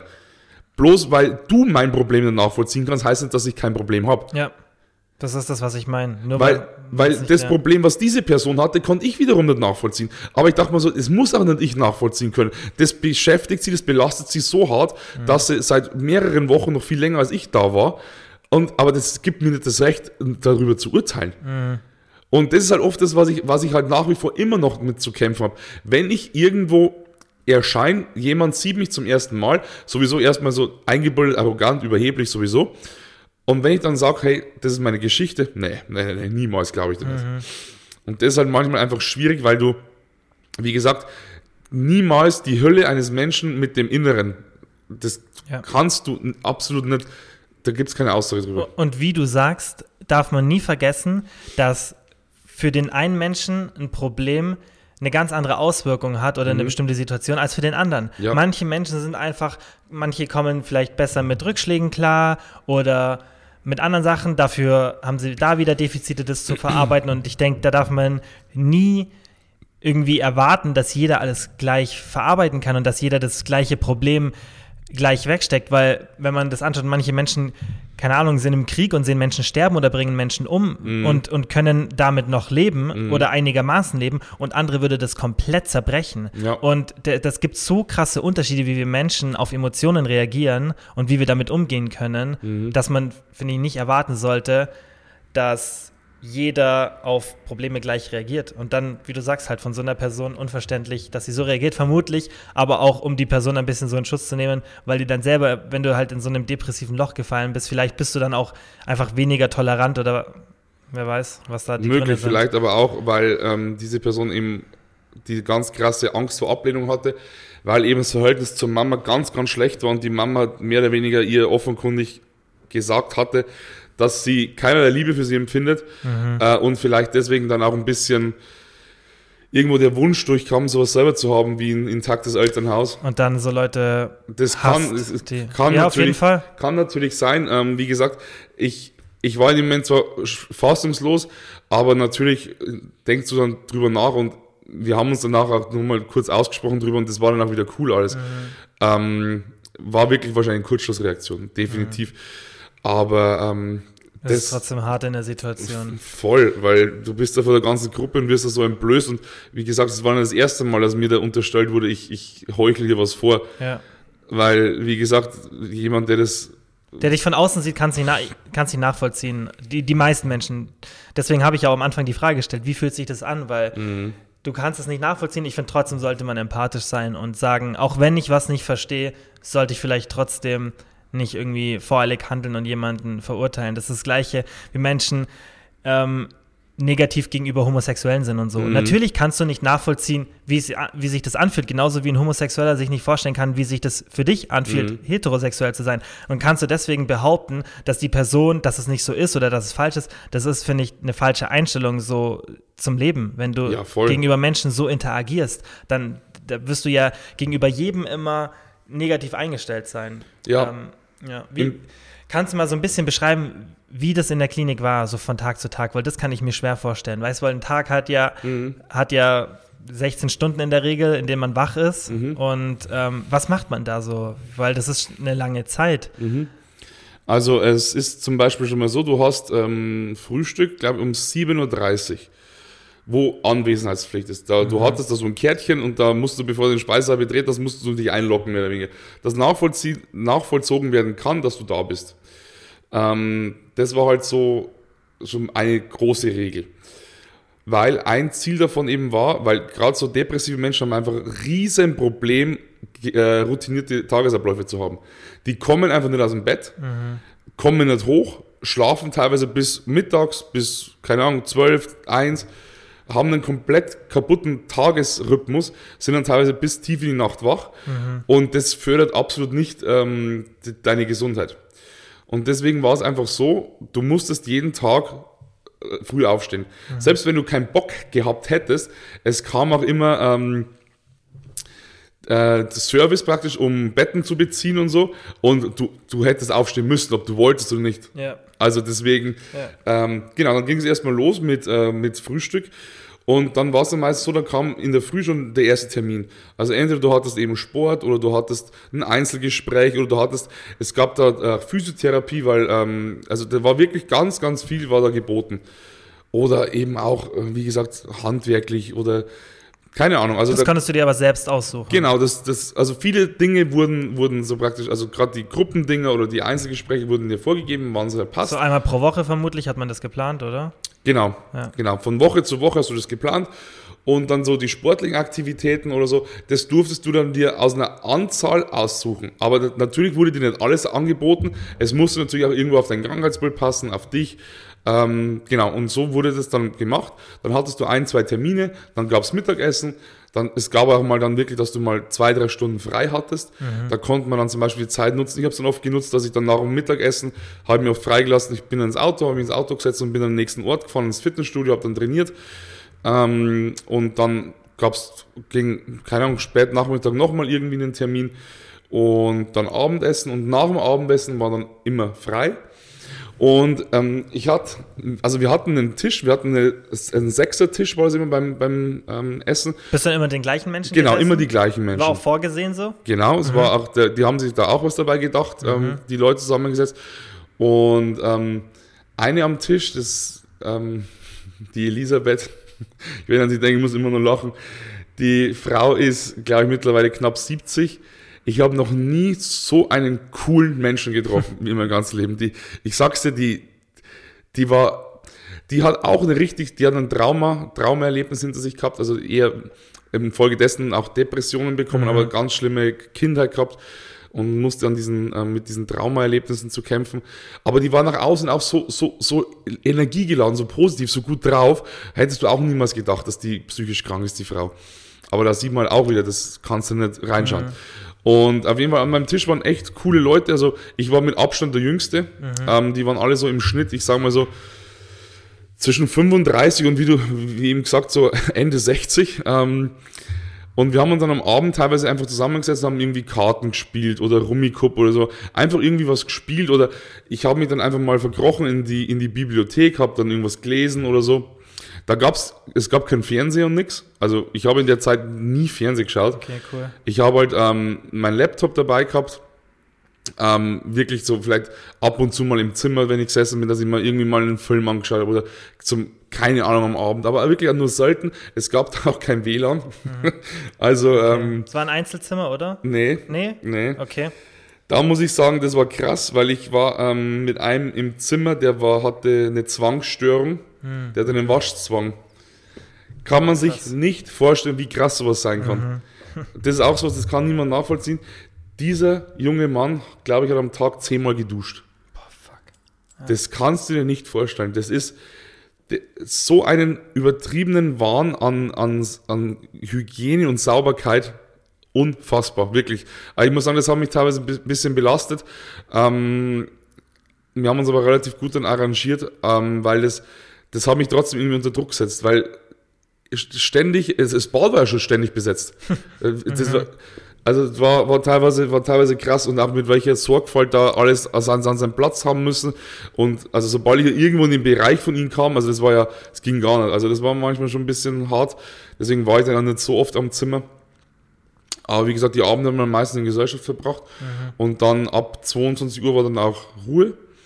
Ja, und so haben wir Tag für Tag dann gestaltet. Ich war ganz viel draußen. Ich bin dann abends auch ganz oft spazieren gegangen. Ich war so viel in der Natur, wie glaube ich, im ganzen Leben noch nie. Es war ja immer schönes Wetter, es war eine super schöne Gegend. Ähm, und allein durch dieses Spazieren, du hast dann so viel, keine Ahnung, so viel zum Nachdenken gehabt. Und es war einfach, es tat so gut. Und ähm, am Wochenende, einen Tag durfte man nach Hause. Also du durftest die aussuchen, entweder von Freitag auf Samstag oder von Samstag auf Sonntag. Ich habe dann meistens halt Samstag auf Sonntag gemacht, habe dann wirklich, ich glaube um 5.30 Uhr hat die Klinik aufgesperrt in der Früh. Ich bin dann um 5.30 Uhr ähm, in mein, haben mir ein Auto gesetzt, haben mir natürlich abgemeldet, die wussten, dass ich nicht zum Frühstück und nichts kam und war dann wirklich äh, den kompletten Samstag da und am Sonntagabend musstest du wieder ähm, spätestens um 22 Uhr, wenn dann praktisch die Klinik zugesperrt wurde, musstest du dann wieder da sein. Und deswegen ich bin dann jedes Wochenende dann den einen Tag nach Hause gefahren. Wie gesagt, du warst dann nicht eingesperrt. Natürlich über Nacht war die Klinik zugesperrt, da solltest du ja schlafen. Aber so unterm Tag durfst du dich frei bewegen. Also, weil viele immer denken, du bist da so eingesperrt und darfst da draußen so. Gar nicht. Ich glaube, man stellt sich komplett anders vor, wie es dann wirklich Voll. ist. Also, das ist halt, das ist halt wirklich so, weil ich kriege halt diesbezüglich auch, das ist kein Witz, sogar aktuell, ich glaube gestern erst, Fragen zur Klinik, weil halt viele sagen, hey, was war das für eine Klinik? Kannst du mir ein paar, paar äh, Tipps oder so geben oder, oder Informationen so? Auch an der Stelle möchte ich sagen, ähm, ich möchte es jetzt hier nicht öffentlich sagen, was das für eine, für eine Einrichtung war, ähm, aber jederzeit gerne darf mir diesbezüglich geschrieben werden. Ähm, ich werde da natürlich auch komplett offen drüber reden und da auch äh, Tipps geben, was man zu beachten hat und so, ähm, weil das, das ist nichts Schlimmes. Hm, Wird sowas von der Krankenkasse übernommen? Von der gesetzlichen? Ja, du hast halt Ja. dein, du hast halt deine, äh, boah, wie ist es das? Du hast, bei mir waren es 28 Tage im Jahr, äh, 10 Euro Tagesgeld musst du selber dazu zahlen. Also waren dann 82 Euro, die ich selber dazu zahlen musste. Also Ja. Aber du ganz ehrlich, also Ja. das ist nix. Nee, finde ich gut. Finde ich gut. Nee, das, das, übernommen wird, das wird Ja. übernommen und deswegen, da braucht man sich überhaupt gar nichts denken. Das war ja dann auch ganz anders für dich als jetzt so normale Gespräche mit irgendeinem Psychologen, oder? Die- also die, die Erfahrung und was es dann wirklich geändert hat. So ein, so ein stationärer Aufenthalt im Mhm. Vergleich zu jahrelang einfach in psychologischer Betreuung. Natürlich, du hast auf diese acht Tage, das ist, äh, acht Wochen meine ich, das ist so intensiv, Mhm. also das kannst du nicht mit, äh, anders vergleichen. Also das Mhm. ist wirklich, und ich muss auch sagen, ich weiß tatsächlich gar nicht, ob mir in diesen vier Wochen, ähm, was ist jetzt los? In diesen acht Wochen die, ähm, die Einzelgespräche mit dem Therapeuten, ob mir die die meiste Besserung gebracht haben oder ob es tatsächlich so die Gespräche mit den anderen Patienten waren oder einfach die, der Fakt, dass ich einfach mal angefangen habe, Bücher zu lesen, Podcasts zu hören, Hörbücher zu hören und mich selber mit mir beschäftigt habe. Ich glaube, das war tatsächlich das Heilendste überhaupt. Das glaube ich auch. Und diese Routine einfach ist, denke ich, auch Ganz extrem wichtig. Sagt ja Jordan Peterson auch immer, 80 Prozent von deinem Leben sollte Routine sein für eine gesunde Psyche. Ist Fakt. Und wir Menschen brauchen das. Und was ich schon ein paar Mal gesagt habe, ich finde es nicht gut, weißt wenn man das dann immer so so verschönen oder so verherrlicht, wenn, wenn Menschen ständig am Reisen sind und das machen und hin und her und dass es so als erstrebenswert angesehen wird. Dabei ist eigentlich das Erstrebenswerte, eine Routine zu haben, die dich glücklich macht. Keine, keine Routine, die dich traurig macht, aber eine Routine, die interessant ist und die dich erfüllt. Weil anders funktioniert es auf Dauer eh nicht. Ja. Und das ist für eine gesunde Psyche halt wichtig. Bin ich ja. voll bei dir, ohne Scheiß. Ja. Ähm, es ist so, ich, ich im Zuge meines, meines Jobs bin ich auch viel unterwegs. Mhm. Ähm, jetzt, nächste Woche fliege ich für zwei Wochen nach Thailand. Das ist aber tatsächlich privat, also das, das ist mein, mein Jahresurlaub. Mhm. Und ich muss auch sagen, also ich habe schon auch diesbezüglich ein bisschen Respekt, weil eben genauso diese Routine, die ich halt habe, dann eben fehlt. Und ich muss sagen, so die Routine ist unendlich wichtig. Ich, du bist ja auch selbstständig, mhm. genauso wie ich. Und ich könnte mir, ich kann mir komplett, fast komplett einteilen, wie ich so meinen Tag gestalte. Und anfangs war es dann wirklich so, man schläft dann einfach mal so, man schläft dann aus, neun, zehn, dann ist halt mal elf, keine Ahnung, und startet in den Tag. Du, das bringt gar nichts. Das ist mhm. völlig scheiße. Ich stehe jeden Tag zwischen 6.30 Uhr und 7.30 Uhr auf ähm, und starte so früh wie möglich dann in den Tag und mache dann nicht mehr so wie früher, dass ich dann ewig lang bis zwei oder drei wach bin, sondern gehe dann auch spätestens so um zwölf, halb eins schlafen. Mhm. Dass ich halt einfach mal einen Schlaf bekomme, weil Schlaf ist auch so unglaublich wichtig. Bei Depressionen unglaublich wichtig. Ja, unglaublich wichtig, dass du einen richtigen Schlafrhythmus hast, der zu dir passt als Person, also dein Chronotyp, ob du jetzt halt eher so ein Frühaufsteher bist oder Spätaufsteher. Ja. Das gibt es ja auch richtig viel Datenlage und Studien, die das eindeutig beweisen. Also das ist, denke ich, was, was man nicht vernachlässigen darf, diese, diese Routine und dann ausgeruht zu sein, was es hilft, weißt, weil die ganzen Faktoren, die von außen ja noch kommen, weißt du, das auf der einen Seite ist was Mentales, aber auf der anderen Seite ist halt auch was Physiologisches. Voll. Dopamin und Serotonin und so, das wird ja alles auch so beeinflusst und dann so Routine und solche Sachen sind ganz wichtig. Ich merke es bei mir selber, weil wie du sagst, klar, wir sind selbstständig und können uns die Zeit selber einteilen, aber mein Tagesablauf ist immer der gleiche. Bei mir Exakt auch. der gleiche. Natürlich variiert das mal, weil das dazwischen kommt und das wie bei jedem anderen Menschen auch. Mhm. Aber es ist nicht so, dass ich jetzt sage, an dem einen Tag mache ich um 13 Uhr Sport, dann um 17 Uhr, dann mal um 20 Uhr. Sowas, das funktioniert nicht. Und das, mhm. das ist auch, ich hasse es, wenn sowas passiert. Ich, ich bin zwar eh schon mehr strukturierter Mensch, aber trotzdem, so eine Routine ist so wichtig. Und Du hast vermutlich dann auch viel übernommen, oder? Von dieser Routine. Oder was hast du übernommen, was du jetzt dort gelernt hast in, in diesem stationären Aufenthalt? So auf Dauer, was du jetzt noch benutzt. Genau, das war eben der, der eine Riesenpunkt, weil ich gemerkt habe, okay, du brauchst wirklich einen festen Tagesablauf. Ganz mhm. wichtig. Ähm, wie du sagst, man kann das natürlich auch ganz extrem betreiben, dass du sagst, es muss alles immer punktgenau sein. Das wäre dann auch wieder so ein bisschen eine Zwangsstörung. Das soll natürlich nicht der Fall sein.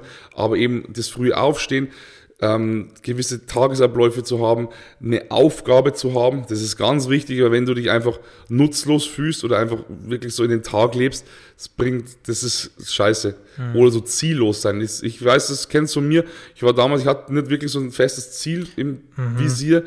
Ähm, dann, dann, das ist wie so, wie so ein Schiff, das so komplett ohne, ohne Führung so am, am, am Meer herumtreibt. Das bringt dich gar nicht weiter. Mhm. Ähm, ja, und eben die, die Dinge, die ich da teilweise eben gelernt habe, wie ich darauf reagieren muss, wenn ich einfach wieder schlechte Phase habe. Einfach sich mal besinnen, okay, was ist schlecht? Warum geht's mir jetzt aktuell nicht gut? Ähm, manchmal findet man dann einfach nicht wirklich einen Grund, weil es einfach mal, es ist einfach mal manchmal blöd. Einfach mhm. ist mal, hast einfach mal einen scheiß Tag oder mal ein paar, paar scheiß Tage. Und anders als ganz früher weiß ich jetzt, dass ich viel achtsamer durchs Leben gehen muss. Achtsamkeit ist ganz, ganz wichtig im Zuge der Depression und Dankbarkeit. Das ist einfach, das ist einfach Fakt, dass Dankbarkeit so unendlich wichtig ist. Auch wenn es dir schlecht geht, dann einfach mal wieder besinnen, okay, was hast du überhaupt? Mhm. Ich habe jetzt vielleicht mal eine schlechte Phase oder ich bin jetzt mal ein bisschen gereizt oder was auch immer, aber du bist gesund, du hast ein Dach über dem Kopf, du kannst, hast was zum Essen. Das sind so diese Dinge, wo ich im, immer wieder auch auf Instagram, ich predige das so oft so, dass man sich einfach darauf besinnen soll, was man eigentlich hat. Mhm. Wie privilegiert wir überhaupt eigentlich sind. Und wir lassen uns teilweise von so Sachen runterziehen, die, die eigentlich so gesehen gar nicht der Rede wert sind. Ähm, und es ist halt, ich habe halt auch gelernt, das ist halt wirklich ein Prozess, der hört wahrscheinlich nie auf, da muss ich immer noch daran arbeiten. Wenn du, wenn dich etwas runterzieht, Überleg dir eins, kannst du es ändern? Ja, dann änderst. Kannst du es nicht ändern? Dann vergiss es. Das klingt vielleicht saublöd, aber es ist so. Haken dahinter und dann, mhm. du kannst dich, du kannst dich in jedem Fall selber manipulieren, egal ob positiv oder negativ. Ja. ja. Und ich finde auch, was es für Auswirkungen hat, das sage ich auch immer. Stell dir erstmal die Frage, ist es jetzt wirklich so schlimm, was passiert Ja, ist? genau. Hat es wirklich so negative Auswirkungen? Und die Dankbarkeit finde ich auch wichtig. Und was vermutlich da das Allerwichtigste ist, dass man weiß, man muss sich das immer wieder sagen, vielleicht irgendwie eine Erinnerung äh, in irgendeiner Art machen oder einfach eine Technik finden, dass man sich das sagt, weil ich denke, es ist ganz menschlich, dass du irgendwie dich auf deinem Level, das du gerade hast, so einpendelst, wenn du keine Ahnung, zum Beispiel erfolgreich bist oder was weiß ich und irgendwas gut läuft, dann irgendwann nimmst du das für selbstverständlich an. Mhm. Und das ist ganz normal. Das ist unmöglich, dass du ständig sagst, oh, ich bin so glücklich, ich kann mich so glücklich schätzen. Das macht niemand. Ja. Du musst es dir immer wieder sagen. Du musst dir immer sagen, okay, schau mal, dem und dem geht schlechter. Ich habe einfach so ein gutes Leben hier in, in, in so westlichen Nationen, eh, wenn man das allein schon sieht, wie wir leben. Mhm. Und ich denke, du musst es dir halt immer und immer und immer wieder sagen, dass es halt nicht aus, aus der Perspektive Genau, das ist wirklich, ein, das ist einfach auch ein Stück weit Arbeit. Du musst da immer an dir selber Ja. auch arbeiten, dass Ja. du das einfach, dass du das einfach wirklich auch verinnerlichst.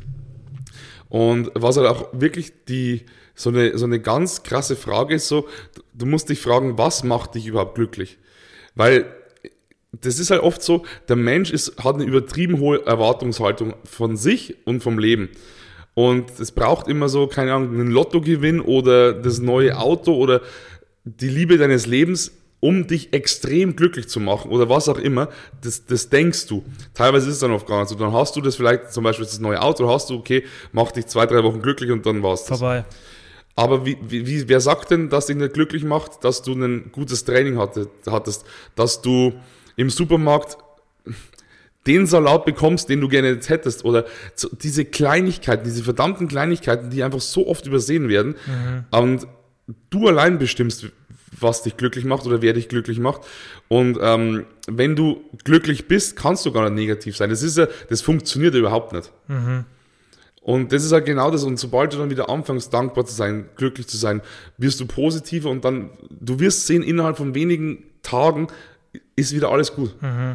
Vermu ja, vermutlich auch das, was du mit diesen Zielen sagst, weil dieses, auch wenn es so ein Klischeespruch ist, es stimmt einfach, der Weg ist das Ziel. Ist weil so. du wirst dich auf so viele Ziele immer wieder fokussieren und ich kenne das aus meinem eigenen Leben. Und du sagst dir dann, okay, wenn ich das jetzt gemacht habe, dann passt alles. Genau. Dann bin ich glücklich. Genau. Und, und das ist nicht das, was dich glücklich macht, weil du normalerweise stellst du dir dann eh wieder ein neues Ziel, weil, Mhm. weil du dich auf dieses Niveau, was du dann hast, eh wieder einpendelst. Und nach zwei, drei Wochen ist wieder alles Genau. cool. Und ist, dann ist es nichts mehr Besonderes. Mhm. Und dann würdest du ja ständig irgendwelchen neuen Sachen nachjagen, von denen du denkst, dass wenn sie kommen, dass sie dich dann glücklich machen. Und ich glaube, das ist ultra schwer, das wirklich zu, ver zu verstehen, weil du dir dann immer sagst, ja, das sagt man immer nur so, das ist so ein Klischeespruch, dieses, dieses, dass dich das Ziel nicht glücklich macht, sondern das, was dahin führt. Aber es ist so. Und immer wenn du irgendwas erreichst, dann kannst du ja mal so ein bisschen zurückdenken, hat mich das wirklich auf lange Sicht glücklich, ge glücklich gemacht und erreicht an diesem Punkt, an dem ich alles habe, was ich will.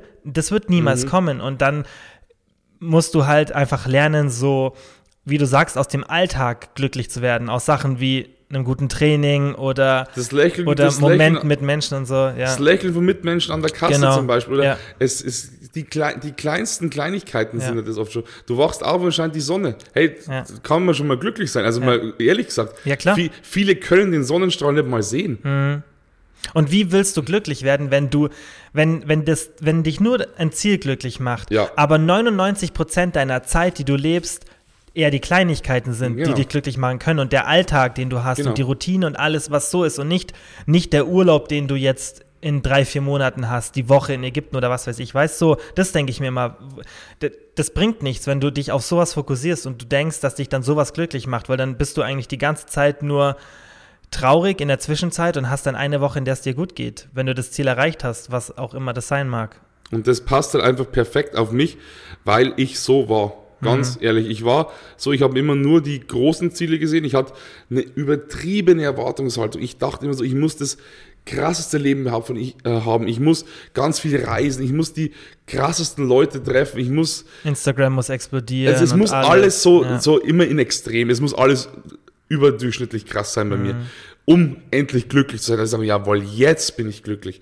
Ich hatte einfach so ganz hohe Erwartungen, die einfach, die konnten ja nicht erfüllt werden. Mhm. Wie, wie, wie zur Hölle soll das, soll das überhaupt machbar sein? Und ähm, wie du sagst, ich war dann einfach die meiste Zeit einfach scheiß unglücklich, weil das Ziel einfach, natürlich sind auch manchmal Ziele, die dir ein bisschen Angst machen, also sagen wir so groß sind, teilweise schon wichtig, dass du ein bisschen über dich selber hinauswächst, aber das darf nicht der Fall sein, dass dich das dann unglücklich macht, wenn du, wenn du das einfach nicht erreichst. Und was ich halt auch immer hatte, ich habe immer darauf gehofft, dass mich andere glücklich machen. Mhm. Ich habe immer mein Glück bei anderen Leuten gesehen. Ähm, du musst dir vorstellen, ich selber war nicht glücklich, also habe ich mir Mitmenschen gesucht, die, von denen ich dachte, sie machen mich jetzt glücklich. Mhm. Und das ist halt Bullshit. Weil im Grunde, dich kann kein Mensch retten, du musst dich halt immer selber retten. Und dadurch, dass ich mich dann immer auf andere verlassen habe, wurde ich noch unglücklicher, weil egal wie sehr du dich bemühst, du, du schaffst es nicht. Mhm. Ja, das wäre auch meine nächste Frage gewesen. Eben, was kam dann so raus bei diesen ganzen Gesprächen und diesem langen Aufenthalt? Was war wirklich so bei dir der Grund? Eben das, was du jetzt gerade gesagt hast. Das war, also was, was bei mir ex ganz extrem war, ist der, so der innere Antreiber, nennt man den, mhm. der innere Kritiker, dass ich mich halt immer extrem unter Druck setze. Das weißt du ja auch, hat man ja schon das Thema gerade. Ja. Ähm, ich habe halt den Anspruch, den ich an mich selbst habe, ist halt einfach wirklich überdurchschnittlich krass. Also ich bin wirklich schon, das sagt meine Mama schon als kleines Kind, immer unzufrieden gewesen. Mhm. Ich war immer mit dem, was ich habe oder was ich bin, unzufrieden ähm, wollte immer mehr, wollte noch besser sein, wollte auch immer der Beste sein in allem, was ich mache. Mhm. Hat auch wirklich lange Zeit gut funktioniert, so in der Schule, im Fußball damals. Es war alles cool, aber irgendwann, je älter du wirst, kommst du an einen Punkt, das geht einfach nicht. Du kannst nicht immer der Beste sein. Es gibt immer jemanden, der besser ist als du. Ist ja auch gut so. Mhm. Ähm, aber damit bin ich nie klargekommen. Und diese innere Stimme in meinem Kopf, okay, du hast diese Woche, keine Ahnung, du hast diese Woche 24 Stunden trainiert, was auch schon krass ist, aber tatsächlich habe ich das auch schon geschafft. Jetzt musst du nächste Woche 25 Stunden trainieren, weil du musst ja immer besser werden. Du darfst ja nie das Level, das du mal hattest, unterbieten, äh, schlechter werden. Mhm. Und der Druck, der sich dadurch aufbaut, irgendwann, irgendwann, den kannst du nicht mehr gerecht werden. Ja. Du arbeitest dich auf. Ja. Und das war einfach ein Ding, ähm, dass man diesen inneren Kritiker einfach ein bisschen ja. mal zum Schweigen bringt. Dass man mal sagt, so, hey, ich, Nächstes Thema Selbstliebe. Ich liebe mich so, wie ich bin. Mhm. Ich bin nicht das ganze Jahr über in absoluter Topform mit Körperfett 3%, was auch gar nicht geht. Und in der Zeit, wo ich das nicht bin, darf ich mich nicht selber hassen. Mhm. Ich bin deswegen trotzdem liebenswert. Ähm, bloß weil ich jetzt, ähm, keine Ahnung, nicht irgendwas erreicht habe, was vielleicht andere haben, oder weil ich vielleicht nicht jetzt eine halbe Million Follower habe, bin ich deswegen nicht li weniger liebenswert als jemand, der das hat. Mhm. Und das musste ich verstehen, dass ich genauso gut bin, wie ich bin. Weil ich selber, ich habe mich wirklich phasenweise gehasst. So, ich, ich fand mich selber richtig scheiße. Mhm. Und das ist halt auch das Nächste. So, wie, wie, wie willst du, wie soll dich jemand lieben oder wie soll dich jemand glücklich machen, wenn du dich selber nicht liebst, wenn du selber nicht glücklich sein kannst? Das geht ja gar nicht. Und um das einfach mal zu verstehen, das war ein, das, das waren so die, die Hauptthemen, die man da eben äh, aufklären konnte. Und eben diese massive Erwartungshaltung, dass immer so extreme Dinge nur notwendig sind, um endlich mal den Fabian glücklich zu machen. Das ist krass. Ich, also das Problem, was du beschreibst, ich kenne das von mir. Also Ehrlich? ja, ja klar, ich habe das auch, ähm, dass ich, also ich kann zum Beispiel, wenn ich so einen normalen Tag habe und ich wirklich so wirklich ultra produktiv bin, elf Stunden gearbeitet habe und also das ist nicht, dass ich mich zwingen muss, sondern mich macht es wirklich glücklich, weil ich ja das, was ich mache, gerne mache. Mhm. Und ich habe elf Stunden gearbeitet, ultra produktiv, habe keine Freizeit gehabt, weiß nicht so irgendwie Zeit verschwendet, bin ich nicht rumgesessen, habe Netflix geschaut oder irgendwie mich entspannt, gar, falsche Freunde getroffen, gar nichts gemacht, war ultra produktiv. Mhm. Und selbst an so einem Tag, es gibt keinen Tag, an dem ich nach Hause komme und sage, das war jetzt gut, das war produktiv, weil ich mir immer denke, mhm. hey, du hättest noch mehr machen können. Also ich kenne das und Naomi, meine Freundin, sagt das immer zu mir, wenn, wenn wir über sowas reden, sagt sie so, sei mal zufrieden. Du musst mal lernen, zufrieden zu sein und stolz auf das zu sein, was du machst, weil, schau mal, ich habe, du hast es vorhin ja gesagt, du bist hier ins Büro reingelaufen und hast gesagt, boah, krass, weißt, wir kennen uns jetzt schon so lange. Ich kenne dich jetzt wirklich schon richtig ja, lang. Hab das gestartet in der WG, hab jetzt ein, ein großes Büro, mehrere Mitarbeiter und alles, aber es ist verdammt schwierig, einfach, wenn du von, wenn du von Haus aus so eine Person bist, weißt, die, die einfach, die so eine Art an sich hat, weil das ist einfach, denke ich, was, was, was mein Charakter ist und vermutlich auch deiner, dass du immer mehr und mehr und mehr willst und dass du halt auch immer die Erwartung hast, dass du halt immer überperformst, dass du immer ultra produktiv bist und dass du halt immer, wie du sagst, halt immer der Erste war bei mir auch immer so. Ich wollte immer der Erste sein, immer der Beste. Ja. Und ähm, auch wenn du es in manchen Situationen erreichen kannst, du kannst nicht in allen erreichen. Und das Wichtigste ist, du kannst nicht immer konkurrieren. Du weißt du, Ja. mein Problem ist eher nicht, dass ich, dass ich mich an anderen orientiere, sondern an mir. Weißt, ich denke, ich habe immer die Erwartungshaltung, dass ich jetzt noch mehr leisten muss, weil ich hätte ja noch ein bisschen mehr machen können. Wenn ich elf Stunden gearbeitet habe, ich hätte vielleicht noch, keine Ahnung, äh, beim Frühstück noch 20 Minuten sparen können oder so. Weißt, so kleine Sachen oder, oder im Gym vielleicht ein bisschen schneller trainieren und das ist wirklich, also deswegen, da kann ich das schon nachvollziehen, was du hast. Bei mir äh, zum Glück entwickelt sich dann nicht in, in, in so eine Situation, in der ich mich dann selber hasse oder so, sondern einfach, in der ich nicht, ich könnte glücklicher sein oder zufriedener, Mhm. wenn ich es objektiv sehen würde. Aber ich kann nachvollziehen, dass wenn man das nicht erkennt, weil ich erkenne das Problem ja zum Glück und auch schon lange, ich weiß, dass ich, dass ich das nicht kann. Ähm, aber wenn du das nicht erkennst, kann ich mir vorstellen, wie dich das dann irgendwann runterzieht, weil du ja ständig nicht mal deine eigenen Erwartungen erfüllst und du, und du ständig mehr willst und, und auch denkst, es wird mehr erwartet. Und da, wie du halt vorhin gesagt, gesagt hast, kann man denken, okay, was hat die Person für ein Problem? Weißt nicht, dass ich jetzt sage, ich wäre depressiv, gar nicht, nicht mal, Mhm. nicht mal annäherungsweise, zum Glück. Aber das ist eben das, du kannst nicht verstehen, was für Probleme bei einem Menschen zu negativen Gedanken führen Mhm. können. Und selbst wenn du von außen den siehst und denkst, hey, der hat doch alles, wo ist sein Problem? Mhm. Du kannst nicht nachvollziehen, was, was für Hirngespenste man sich selbst macht. Und wir Menschen sind halt einfach so, gerade, dass wir uns viel zu viel selbst auferlegen, weil das, was du ja beschrieben hast, ist alles, sind jetzt ja alles Sachen, was du jetzt in, in, in dem Gespräch erzählt hast, die von dir selbst kamen. Es war nicht, dass irgendjemand, dass deine Eltern irgendwie das verursacht haben oder, oder Mhm. die Kindheit weiß. Das ist ja immer Nee, das, wo, wo, wo man oft dann denkt, dass es der Grund ist, sondern Mhm. du allein kannst das Problem sein, ohne dass du es irgendwie böse meinst oder, oder dass Ja. du, oder dass du, wie du halt sagst, dass du eine Heulsuse bist, böse gesagt, weißt du, dass du, dass dich kleine Sachen runterziehen, sondern halt einfach, weil das für dich ein Problem ist und niemand sich das Recht rausnehmen sollte zu sagen, das ist kein Problem, Mhm. weil du entscheidest, wie es dir damit geht und du kannst es nicht beeinflussen, richtig. Richtig. Ja. Weil zum Beispiel, wir hatten das Thema, äh, natürlich auch mit meinen Eltern, weil sie halt gesagt, also ich bin halt extrem ehrgeizig. Also Mhm. wirklich, das ist, meine Mama gesagt, sie kennt keinen Menschen, der so ehrgeizig ist wie ich. Wie ich. ich wenn mir was in den Kopf setze, dann mache ich so lang alles dafür, bis ich dieses Ziel erreiche. Ich bin da wirklich, ähm, wenn ich zum Beispiel dieses Jahr für die FIBO habe ich mir wieder vor, vorgenommen, natürlich noch besser zu sein, also habe ich mir noch mehr den Arsch aufgerissen. Ich war noch länger im Studio, ich habe noch mehr Cardio gemacht, ich habe noch härter diätet. Ich bin da manchmal echt richtig krass streng zu mir. Also immer noch. Ähm, da weiß ich auch, habe ich immer noch einiges an Arbeit vor mir, dass ich da einfach auch ein bisschen mal runterfahre und einfach auch mich mit weniger zufrieden gebe. Ähm, und weil meine Eltern zum Beispiel auch gesagt haben, sie wissen gar wo ich das her habe. Weil mein Mom und mein Dad sind beide nicht so krass wie ich. Die sind ja nicht so ehrgeizig.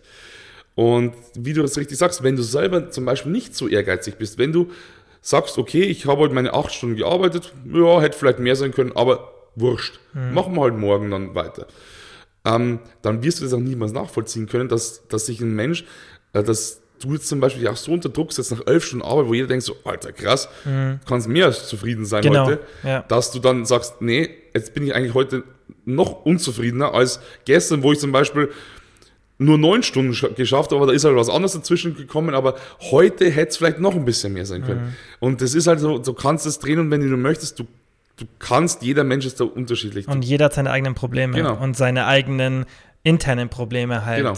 Und ich denke auch, ver vermutlich ist es auch so, dass man sich immer ein bisschen Probleme sucht. Kann ja auch sein, weißt, dass du immer ein Problem äh, brauchst irgendwie, dass du, weil sonst, wenn ich das jetzt nicht als Problem hätte, dann gäbe es nicht wirklich was, auf, auf was ich sonst, mit dem ich mich sonst negativ beschäftigen könnte, weißt. Das ist halt, äh, auf der einen Seite ist es sicherlich auch so ein bisschen dein Charakter, aber vermutlich ist es halt auch so, dass, dass man einfach akzeptieren muss, dass jeder andere Probleme hat und dass du das halt nicht so über einen Kamm scheren kannst, weil wo für eine andere Person ein Riesenproblem ist, ist für uns beide nicht nachvollziehbar, wo wir Mhm. sagen, für mich ist es gar kein Problem, mental mit sowas fertig zu werden. Das, das, sowas stecke ich weg.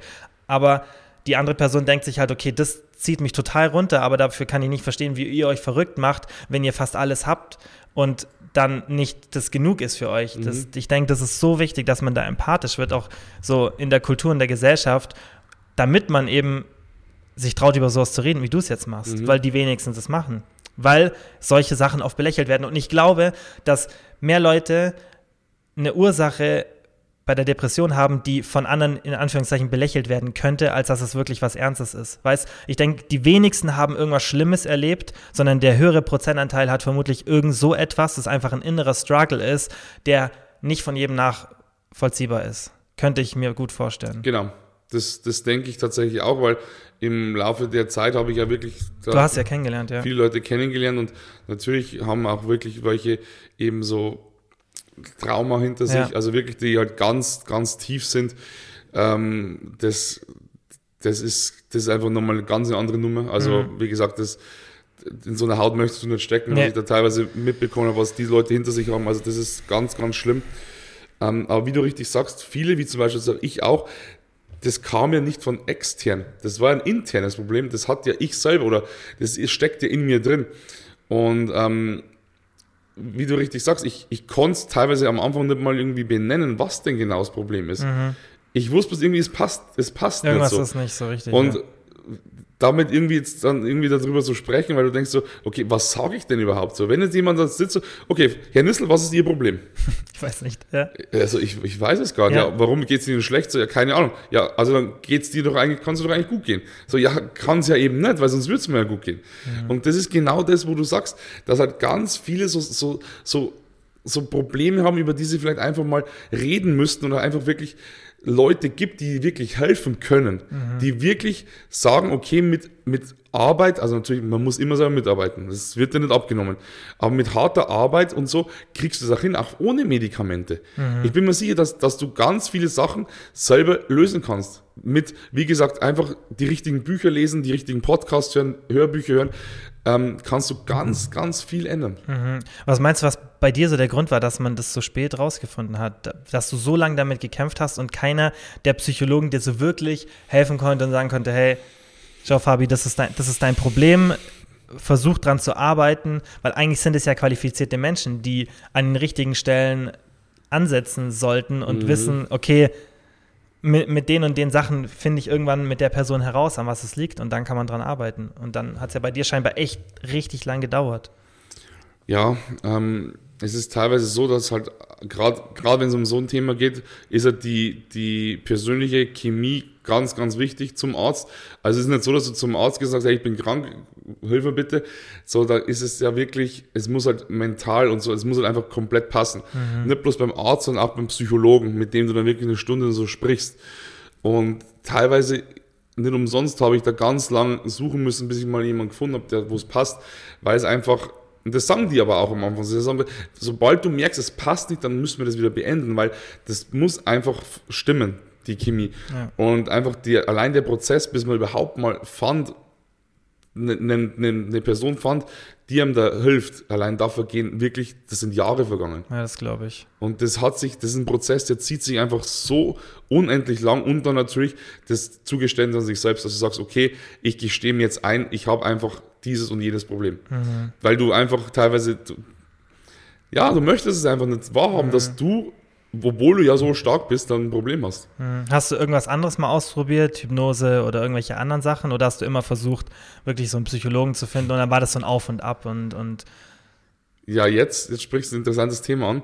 Und zwar, jetzt halten mich vielleicht ein paar, paar Leute da draußen für komplett verrückt, aber ich glaube da ganz fest dran und ich glaube auch, dass das ähm, damit zu tun hat und zur Heilung beigetragen hat, weil ähm, ich bin, also, das ist jetzt, ich möchte im Vorfeld jetzt sagen, bevor das Thema, bevor wir das Thema jetzt ansprechen, dass niemand muss das nachvollziehen können oder verstehen können oder daran glauben oder was auch immer.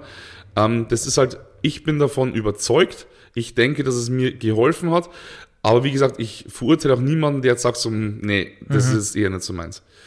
Und zwar, ich bin ja der festen Überzeugung, dass wir nicht bloß ein Leben haben. Mhm. Ich bin ja der festen Überzeugung, dass wir schon länger auf der Welt sind dass unsere Seele halt einfach schon länger lebt.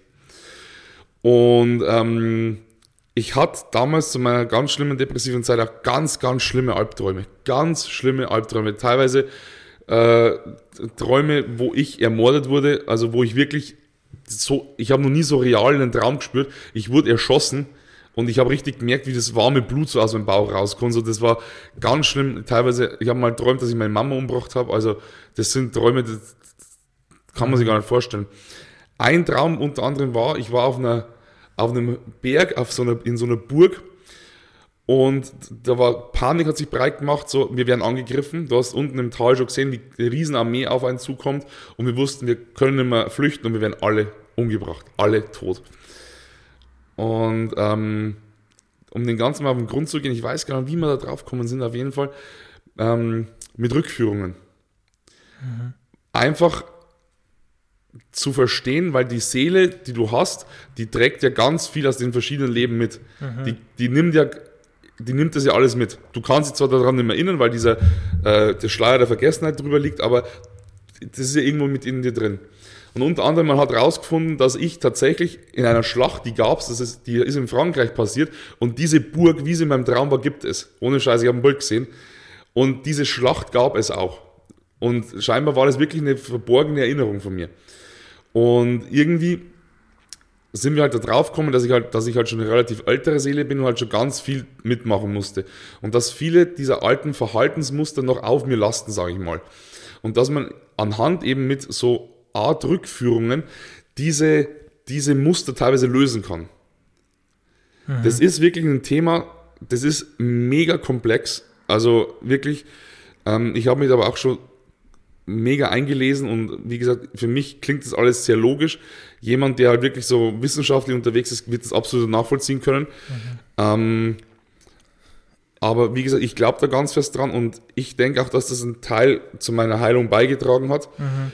ähm, weil ganz viel, an dem wir eben leiden und auch teilweise gar nicht wissen, wo es herkommt, noch Überreste sind von dem, was wir früher mal mitmachen mussten. Ja, ich finde es gut, wie du es an, angesprochen hast, dass du auch sagst, dass es für dich halt so war. Also ja. du, also oder nicht, wie es für dich war, dass du daran glaubst und dass du es auch verstehst, wenn jemand nicht an sowas glaubt. Das finde ich ganz wichtig, weil das Schlimmste ist, wenn du jetzt gesagt hättest, das ist so, das hat mir geholfen, nee. das wird jedem helfen und das ist ein Fakt. Das finde ich ist die richtige Einstellung, um über so Themen zu sprechen. Und selbst für Leute, die ähm, vom Denken her vielleicht ein bisschen rationaler immer denken und, mhm. und versuchen für alles eine Erklärung zu finden. Selbst da kann man genau das, was du gerade beschrieben hast, eigentlich begründen. Und da geht ja auch immer mehr Forschung in das Thema rein, ist, dass man vermutet, dass sich schlimme Erlebnisse in, ähm, in den Genen ansetzen und dass es dann sozusagen weitergegeben wird. Und selbst jetzt jemand, der so eine bisschen ja, abstraktere Theorie halt vielleicht nicht versteht, der kann sich kann sich das vielleicht so erklären. Und ich glaube da extrem daran, weil es macht auch einfach nur Sinn, auch evolutionsbiologisch gesehen macht es Sinn, dass unsere Spezies sich so entwickelt hat, dass negative Ereignisse sich irgendwie in die Gene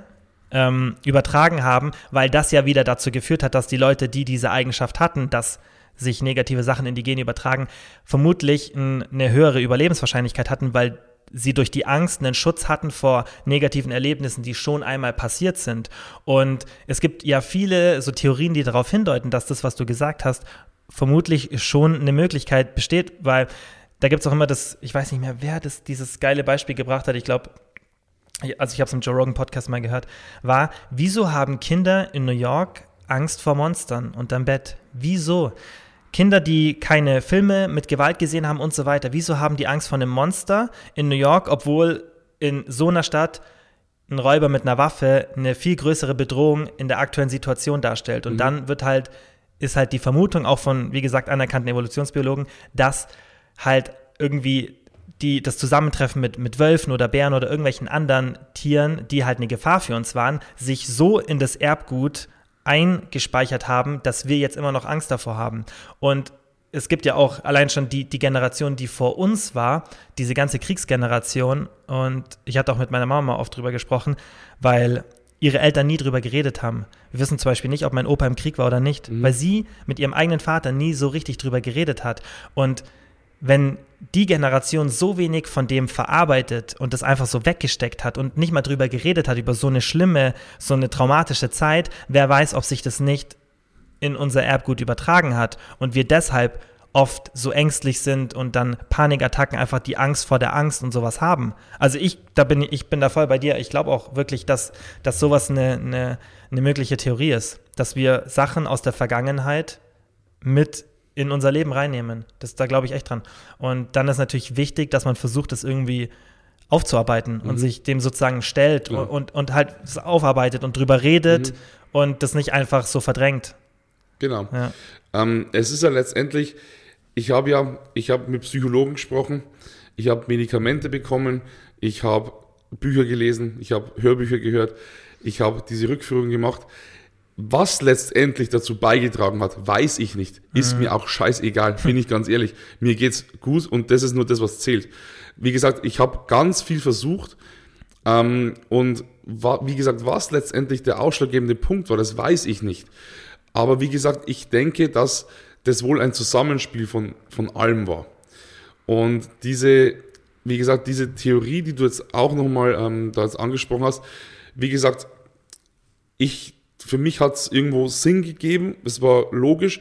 Ich habe auch mit, Freund, äh, mit Freunden, also wirklich mit ganz engen Freunden gesprochen, die zum Beispiel gesagt Fabi, Blödsinn. Aber ich sage, ich, okay, ist kein Problem. Das ja. ist überhaupt kein Problem. Klar, die haben sich wahrscheinlich auch viel zu wenig damit beschäftigt, als dass sie darüber urteilen könnten. Ist aber auch nicht schlimm. Aber wie gesagt, das, das ist so eine Sache, da, da muss wirklich, wie du gesagt hast, jeder komplett sein eigenes Ding für ja. sich entscheiden. Das ist. Ja. Und es kann ja auch immer mehrere Sichtweisen geben, genau. weißt? Also, wie ich jetzt gerade, das ist meine Sichtweise, wie sowas entstehen kann, und du hast deine Sichtweise. Und es ist keine von beiden ist richtig, keine von beiden ist falsch. Ja. Es ist einfach, ist ja, viele Sachen sind ja immer nur Vermutungen, du weißt es nicht, aber vieles macht halt Sinn und wie du dann sagst, solange es dir hilft, und das finde ich ist immer ganz, ganz wichtig, und solange es niemandem schadet und solange wichtiger. du nicht kommunizierst, das ist der einzige Weg und das ist für genau. jeden das Richtige, sondern vielleicht, man kann es probieren, ähm, finde ich sowas eine sinnvolle Sache. Gleiches Thema wie Hypnose zum Beispiel. Ähm, sowas ist halt auch äh, mittlerweile schon besser erforscht auch, aber das ist halt auch so ein Thema, das noch nicht genug erforscht ist, aber vielen Menschen halt hilft. Mhm. Und ähm, wieso das dann sofort als irgendwas Esoterisches abstempeln, wie bei ganz vielen Sachen. Wie, ja. wie, wieso muss man da immer so, ähm, so intolerant sein und einfach nicht. Man kann, wie gesagt, man kann ja jedem Menschen seine eigenen Vorstellungen und Gedanken lassen, solange der Mensch nicht kommuniziert, hey, das ist Fakt, weil das mag ich gar nicht. Ich mag es nicht, nicht, Wenn, wenn, Leute, wenn Leute sagen so, das ist ein Fakt und das ist so und ich glaube an das und da werde ich dann immer kritisch, weil dann denke ich mir so, okay, aber wo sind deine Beweise? Wenn du die Arroganz hast zu behaupten, das ist so, mhm. wo sind dann deine Beweise? Da ja. werde ich dann, dass ich dann dass ich dann dagegen argumentiere. Ja. Aber wenn jemand das wie du so kommunizierst, dann bin, dann bin ich der letzte Mensch, der gegen argumentiert, weil du auch nicht die Arroganz besitzt, halt zu sagen, es ist so, sondern das ist halt das, was du denkst. Und dir hat es geholfen. Vor allem, ich könnte nicht mal, ich, erstens könnte ich es gar nicht beweisen. Genau. Und zweitens mal kann ich selber nicht mal sagen, ob das, ob das tatsächlich der ausschlaggebende Grund war. Mhm. Es ist ja wirklich so, aber wie du halt richtig gesagt hast, so, solange du es eben nicht sagst, okay, das ist die einzige Wahrheit und wenn du damit niemandem schadest, mein Gott, leben und leben lassen. Genau. Soll doch jeder das genau. probieren, genau. wo er denkt, da ist Hilfe. Also Solange du niemanden damit wehtust und deinen Willen aufzwingst, genau. finde ich, das ist wie, wie mit Religion und so vielen anderen Sachen so. Ja. Solange du das für dich machst und niemandem schadest und es auch niemandem aufzwängen willst, kann dir niemand sagen, ob es richtig oder falsch ist. Weil, wir wieder beim Thema Empathie werden, gell? Genau, weil du einfach, ja, genau, weil du, weil du die, und das ist, ich denke, das ist so wichtig auch bei diesem, bei diesem Thema halt, weil die, wenn wir Menschen allgemein empathischer wären und nicht immer so viele Vorurteile gegenüber mhm. anderen hätten, dann würden solche Probleme sich auch öfter vermutlich früher lösen, weil du hast es ja auch lange unterdrückt und ich bin mir sicher, dass auch viele, die zuhören, weil allein prozentual, wenn man Statistiken kennt, sind viele, die jetzt zuhören, depressiv, rein, mhm. aus, rein aus Statistik. Wissen es vielleicht sogar gar nicht. Genau, und trauen sich nicht drüber zu reden. Und das ist halt genau wegen solchen Vorurteilen oder einfach, weil sie wissen, dass viele halt da nicht tolerant sind, sei es die, die Kollegen dann beim Arbeiten, Familie, Freunde und so weiter, weil sogar du hast ja auch gesagt, dass du eine negative Situation hattest, sogar mit Leuten, die mit dir in der Klinik waren. Ja. Und dann, dann kann man sich ja vorstellen, wenn sogar die nicht tolerant sind mhm. gegenüber deinen Problemen, wie sieht es dann erstmal aus im Umfeld? Also, Voll. Ja. Vor allem nicht jeder hat so viel Glück, weil wie meine Mama, äh, ähm, das war ihr Papa, der sich das Leben genommen hat, mhm. war da eben mit dem Thema schon re recht vertraut mhm. und wusste, wie sie damit umzugehen hat. Das ist halt einfach wirklich eine Sache, das ist nicht selbstverständlich. Und ähm, auch da, wenn du zum Beispiel nicht mal weißt, wie, wie reagieren meine eigenen Eltern drüber und wo du dann weißt, okay, gerade diese Menschen, meine eigenen Eltern, müssten das ja komplett verstehen und selbst wenn du dich da nicht traust, darüber zu sprechen, dann ist es halt wirklich so, diese Menschen, die, die sind komplett allein, die sind komplett auf sich allein gestellt und, und haben vielleicht diese Sorgen und würden vielleicht gerne drüber reden, aber wissen überhaupt nicht, wo sie anfangen sollen. Mhm. Weil oftmals ist halt Reden so echt richtig gute Medizin. Also, ja. wenn du diese ganze Ding mal von der Seele dich mal so richtig auskotzt, dann teilweise der andere muss nur zuhören. Ohne, ohne Wertung, ohne Urteil, einfach zuhören. Und manchmal denkst du dann wirklich so, hey, so schlimm ist es eigentlich gar nicht. Mhm. Wenn du es einfach mal ausgesprochen hast. Mhm. Aber dabei ist halt wichtig, dass du eben die Chance bekommst, einfach mal komplett urteilsfrei zu sprechen. Ja. Ja. Weil das, sobald du dann eben schon merkst, so der andere sieht, du, der verzieht schon sein Gesicht und du denkst, okay, der glaubt mir jetzt gar nichts oder verurteilt mich jetzt schon innerlich, dann ist halt wirklich schon, dann ist der Riegel davor und dann machst du dich, dann, dann, mhm. ist, dann ist es eigentlich schon wieder vorbei. Ja, und das ist so ein sensibles Thema. Voll.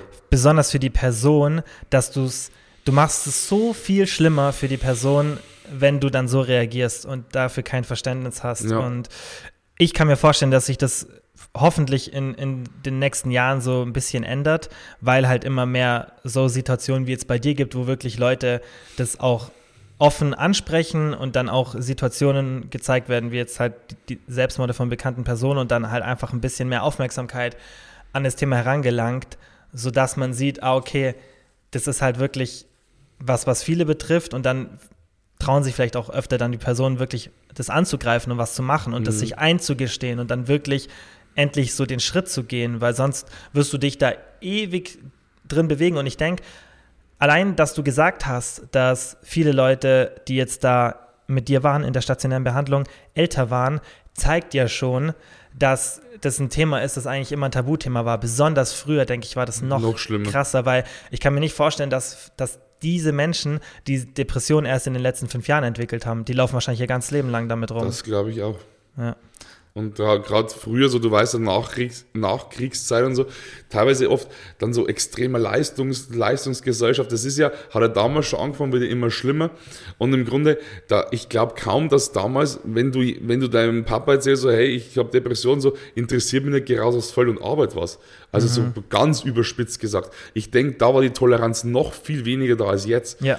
Und äh, deswegen, ich, wie gesagt, ich habe es gesehen, da war von, ich habe von von 14-Jährigen bis wirklich Mitte 70-Jährigen alles gesehen. Mhm. Und das ist halt, das ist halt wirklich so eine Sache. Und das ist einfach mein, mein großer Wunsch, dass es einfach nicht mehr so belächelt oder verachtet wird. Mhm. Dass man einfach sagen kann, so, hey, ich habe ein psychisches Problem und dann wird das ernsthaft behandelt oder wird ernsthaft damit umgegangen mhm. und nicht irgendwie dann gleich so abgetan, so, hm, ach, ist doch nichts. Und mhm. das muss ernst genommen werden, weil weil viele würden vielleicht ganz wissen, nicht, wie sie es angehen sollen, sagen vielleicht so, hey, da ist vielleicht irgendwas.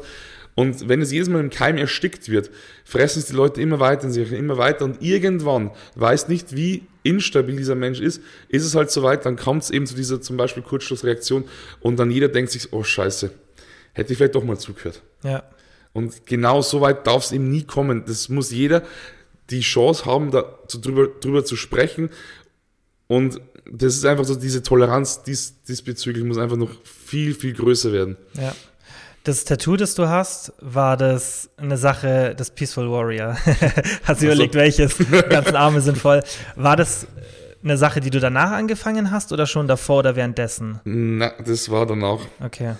Ähm, also ich habe ich hab zwei, zwei Dinge, die halt, also Bezüg beziehungsweise mein linkes Bein ist auch komplett meine Depressionsgeschichte, hat damit zu tun. Mhm. Wer möchte, kann das gerne mal in meinen Highlights bei Tattoo nachvollziehen. Da habe ich da mal auch drüber gesprochen. Also ich habe das Wort Depression nicht wirklich im Mund genommen, aber jetzt mit dem Hintergrundwissen ist es vielleicht noch äh, einleuchtender.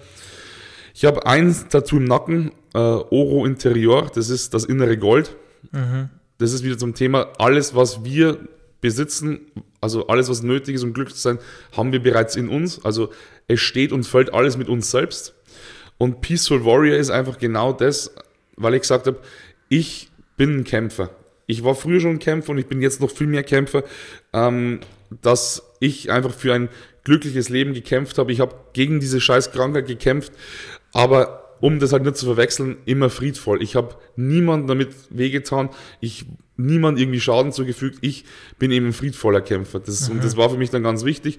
Und deswegen auch der, der, der Löwe, der daneben ist, praktisch so als Symbol von wegen, ähm, ja, das ist auch meiner Meinung nach ein friedvoller Krieger, weil der mhm. einfach, im Grunde, der strahlt so viel Ruhe aus, aber wie gesagt, wenn es halt dann auf, wenn es halt dann drauf ankommt, dann ist er halt ein Kämpfer mhm. und kämpft für das, was er halt mhm. möchte oder verteidigen möchte, wie auch immer. Ja, okay.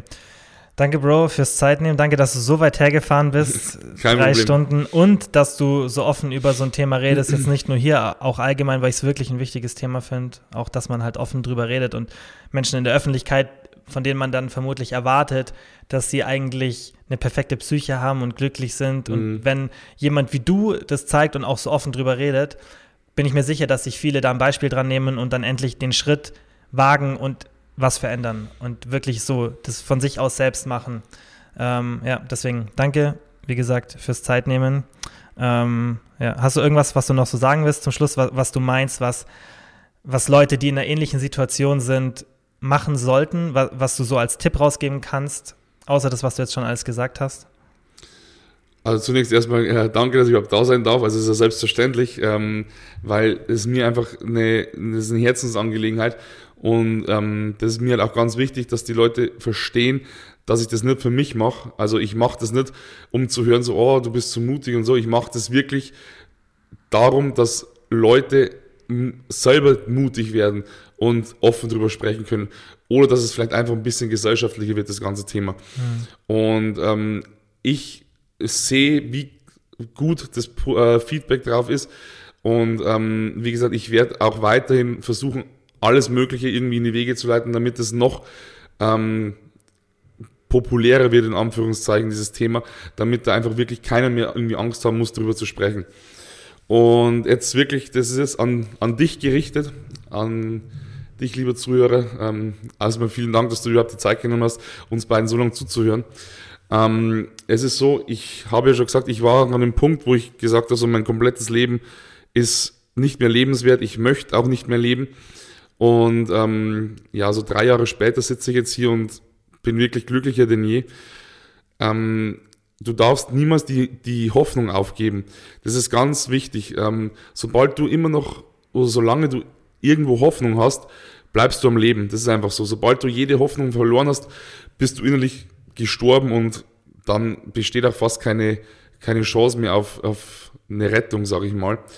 Deswegen Du darfst niemals die Hoffnung aufgeben. Jeder kann aus dieser Situation raus.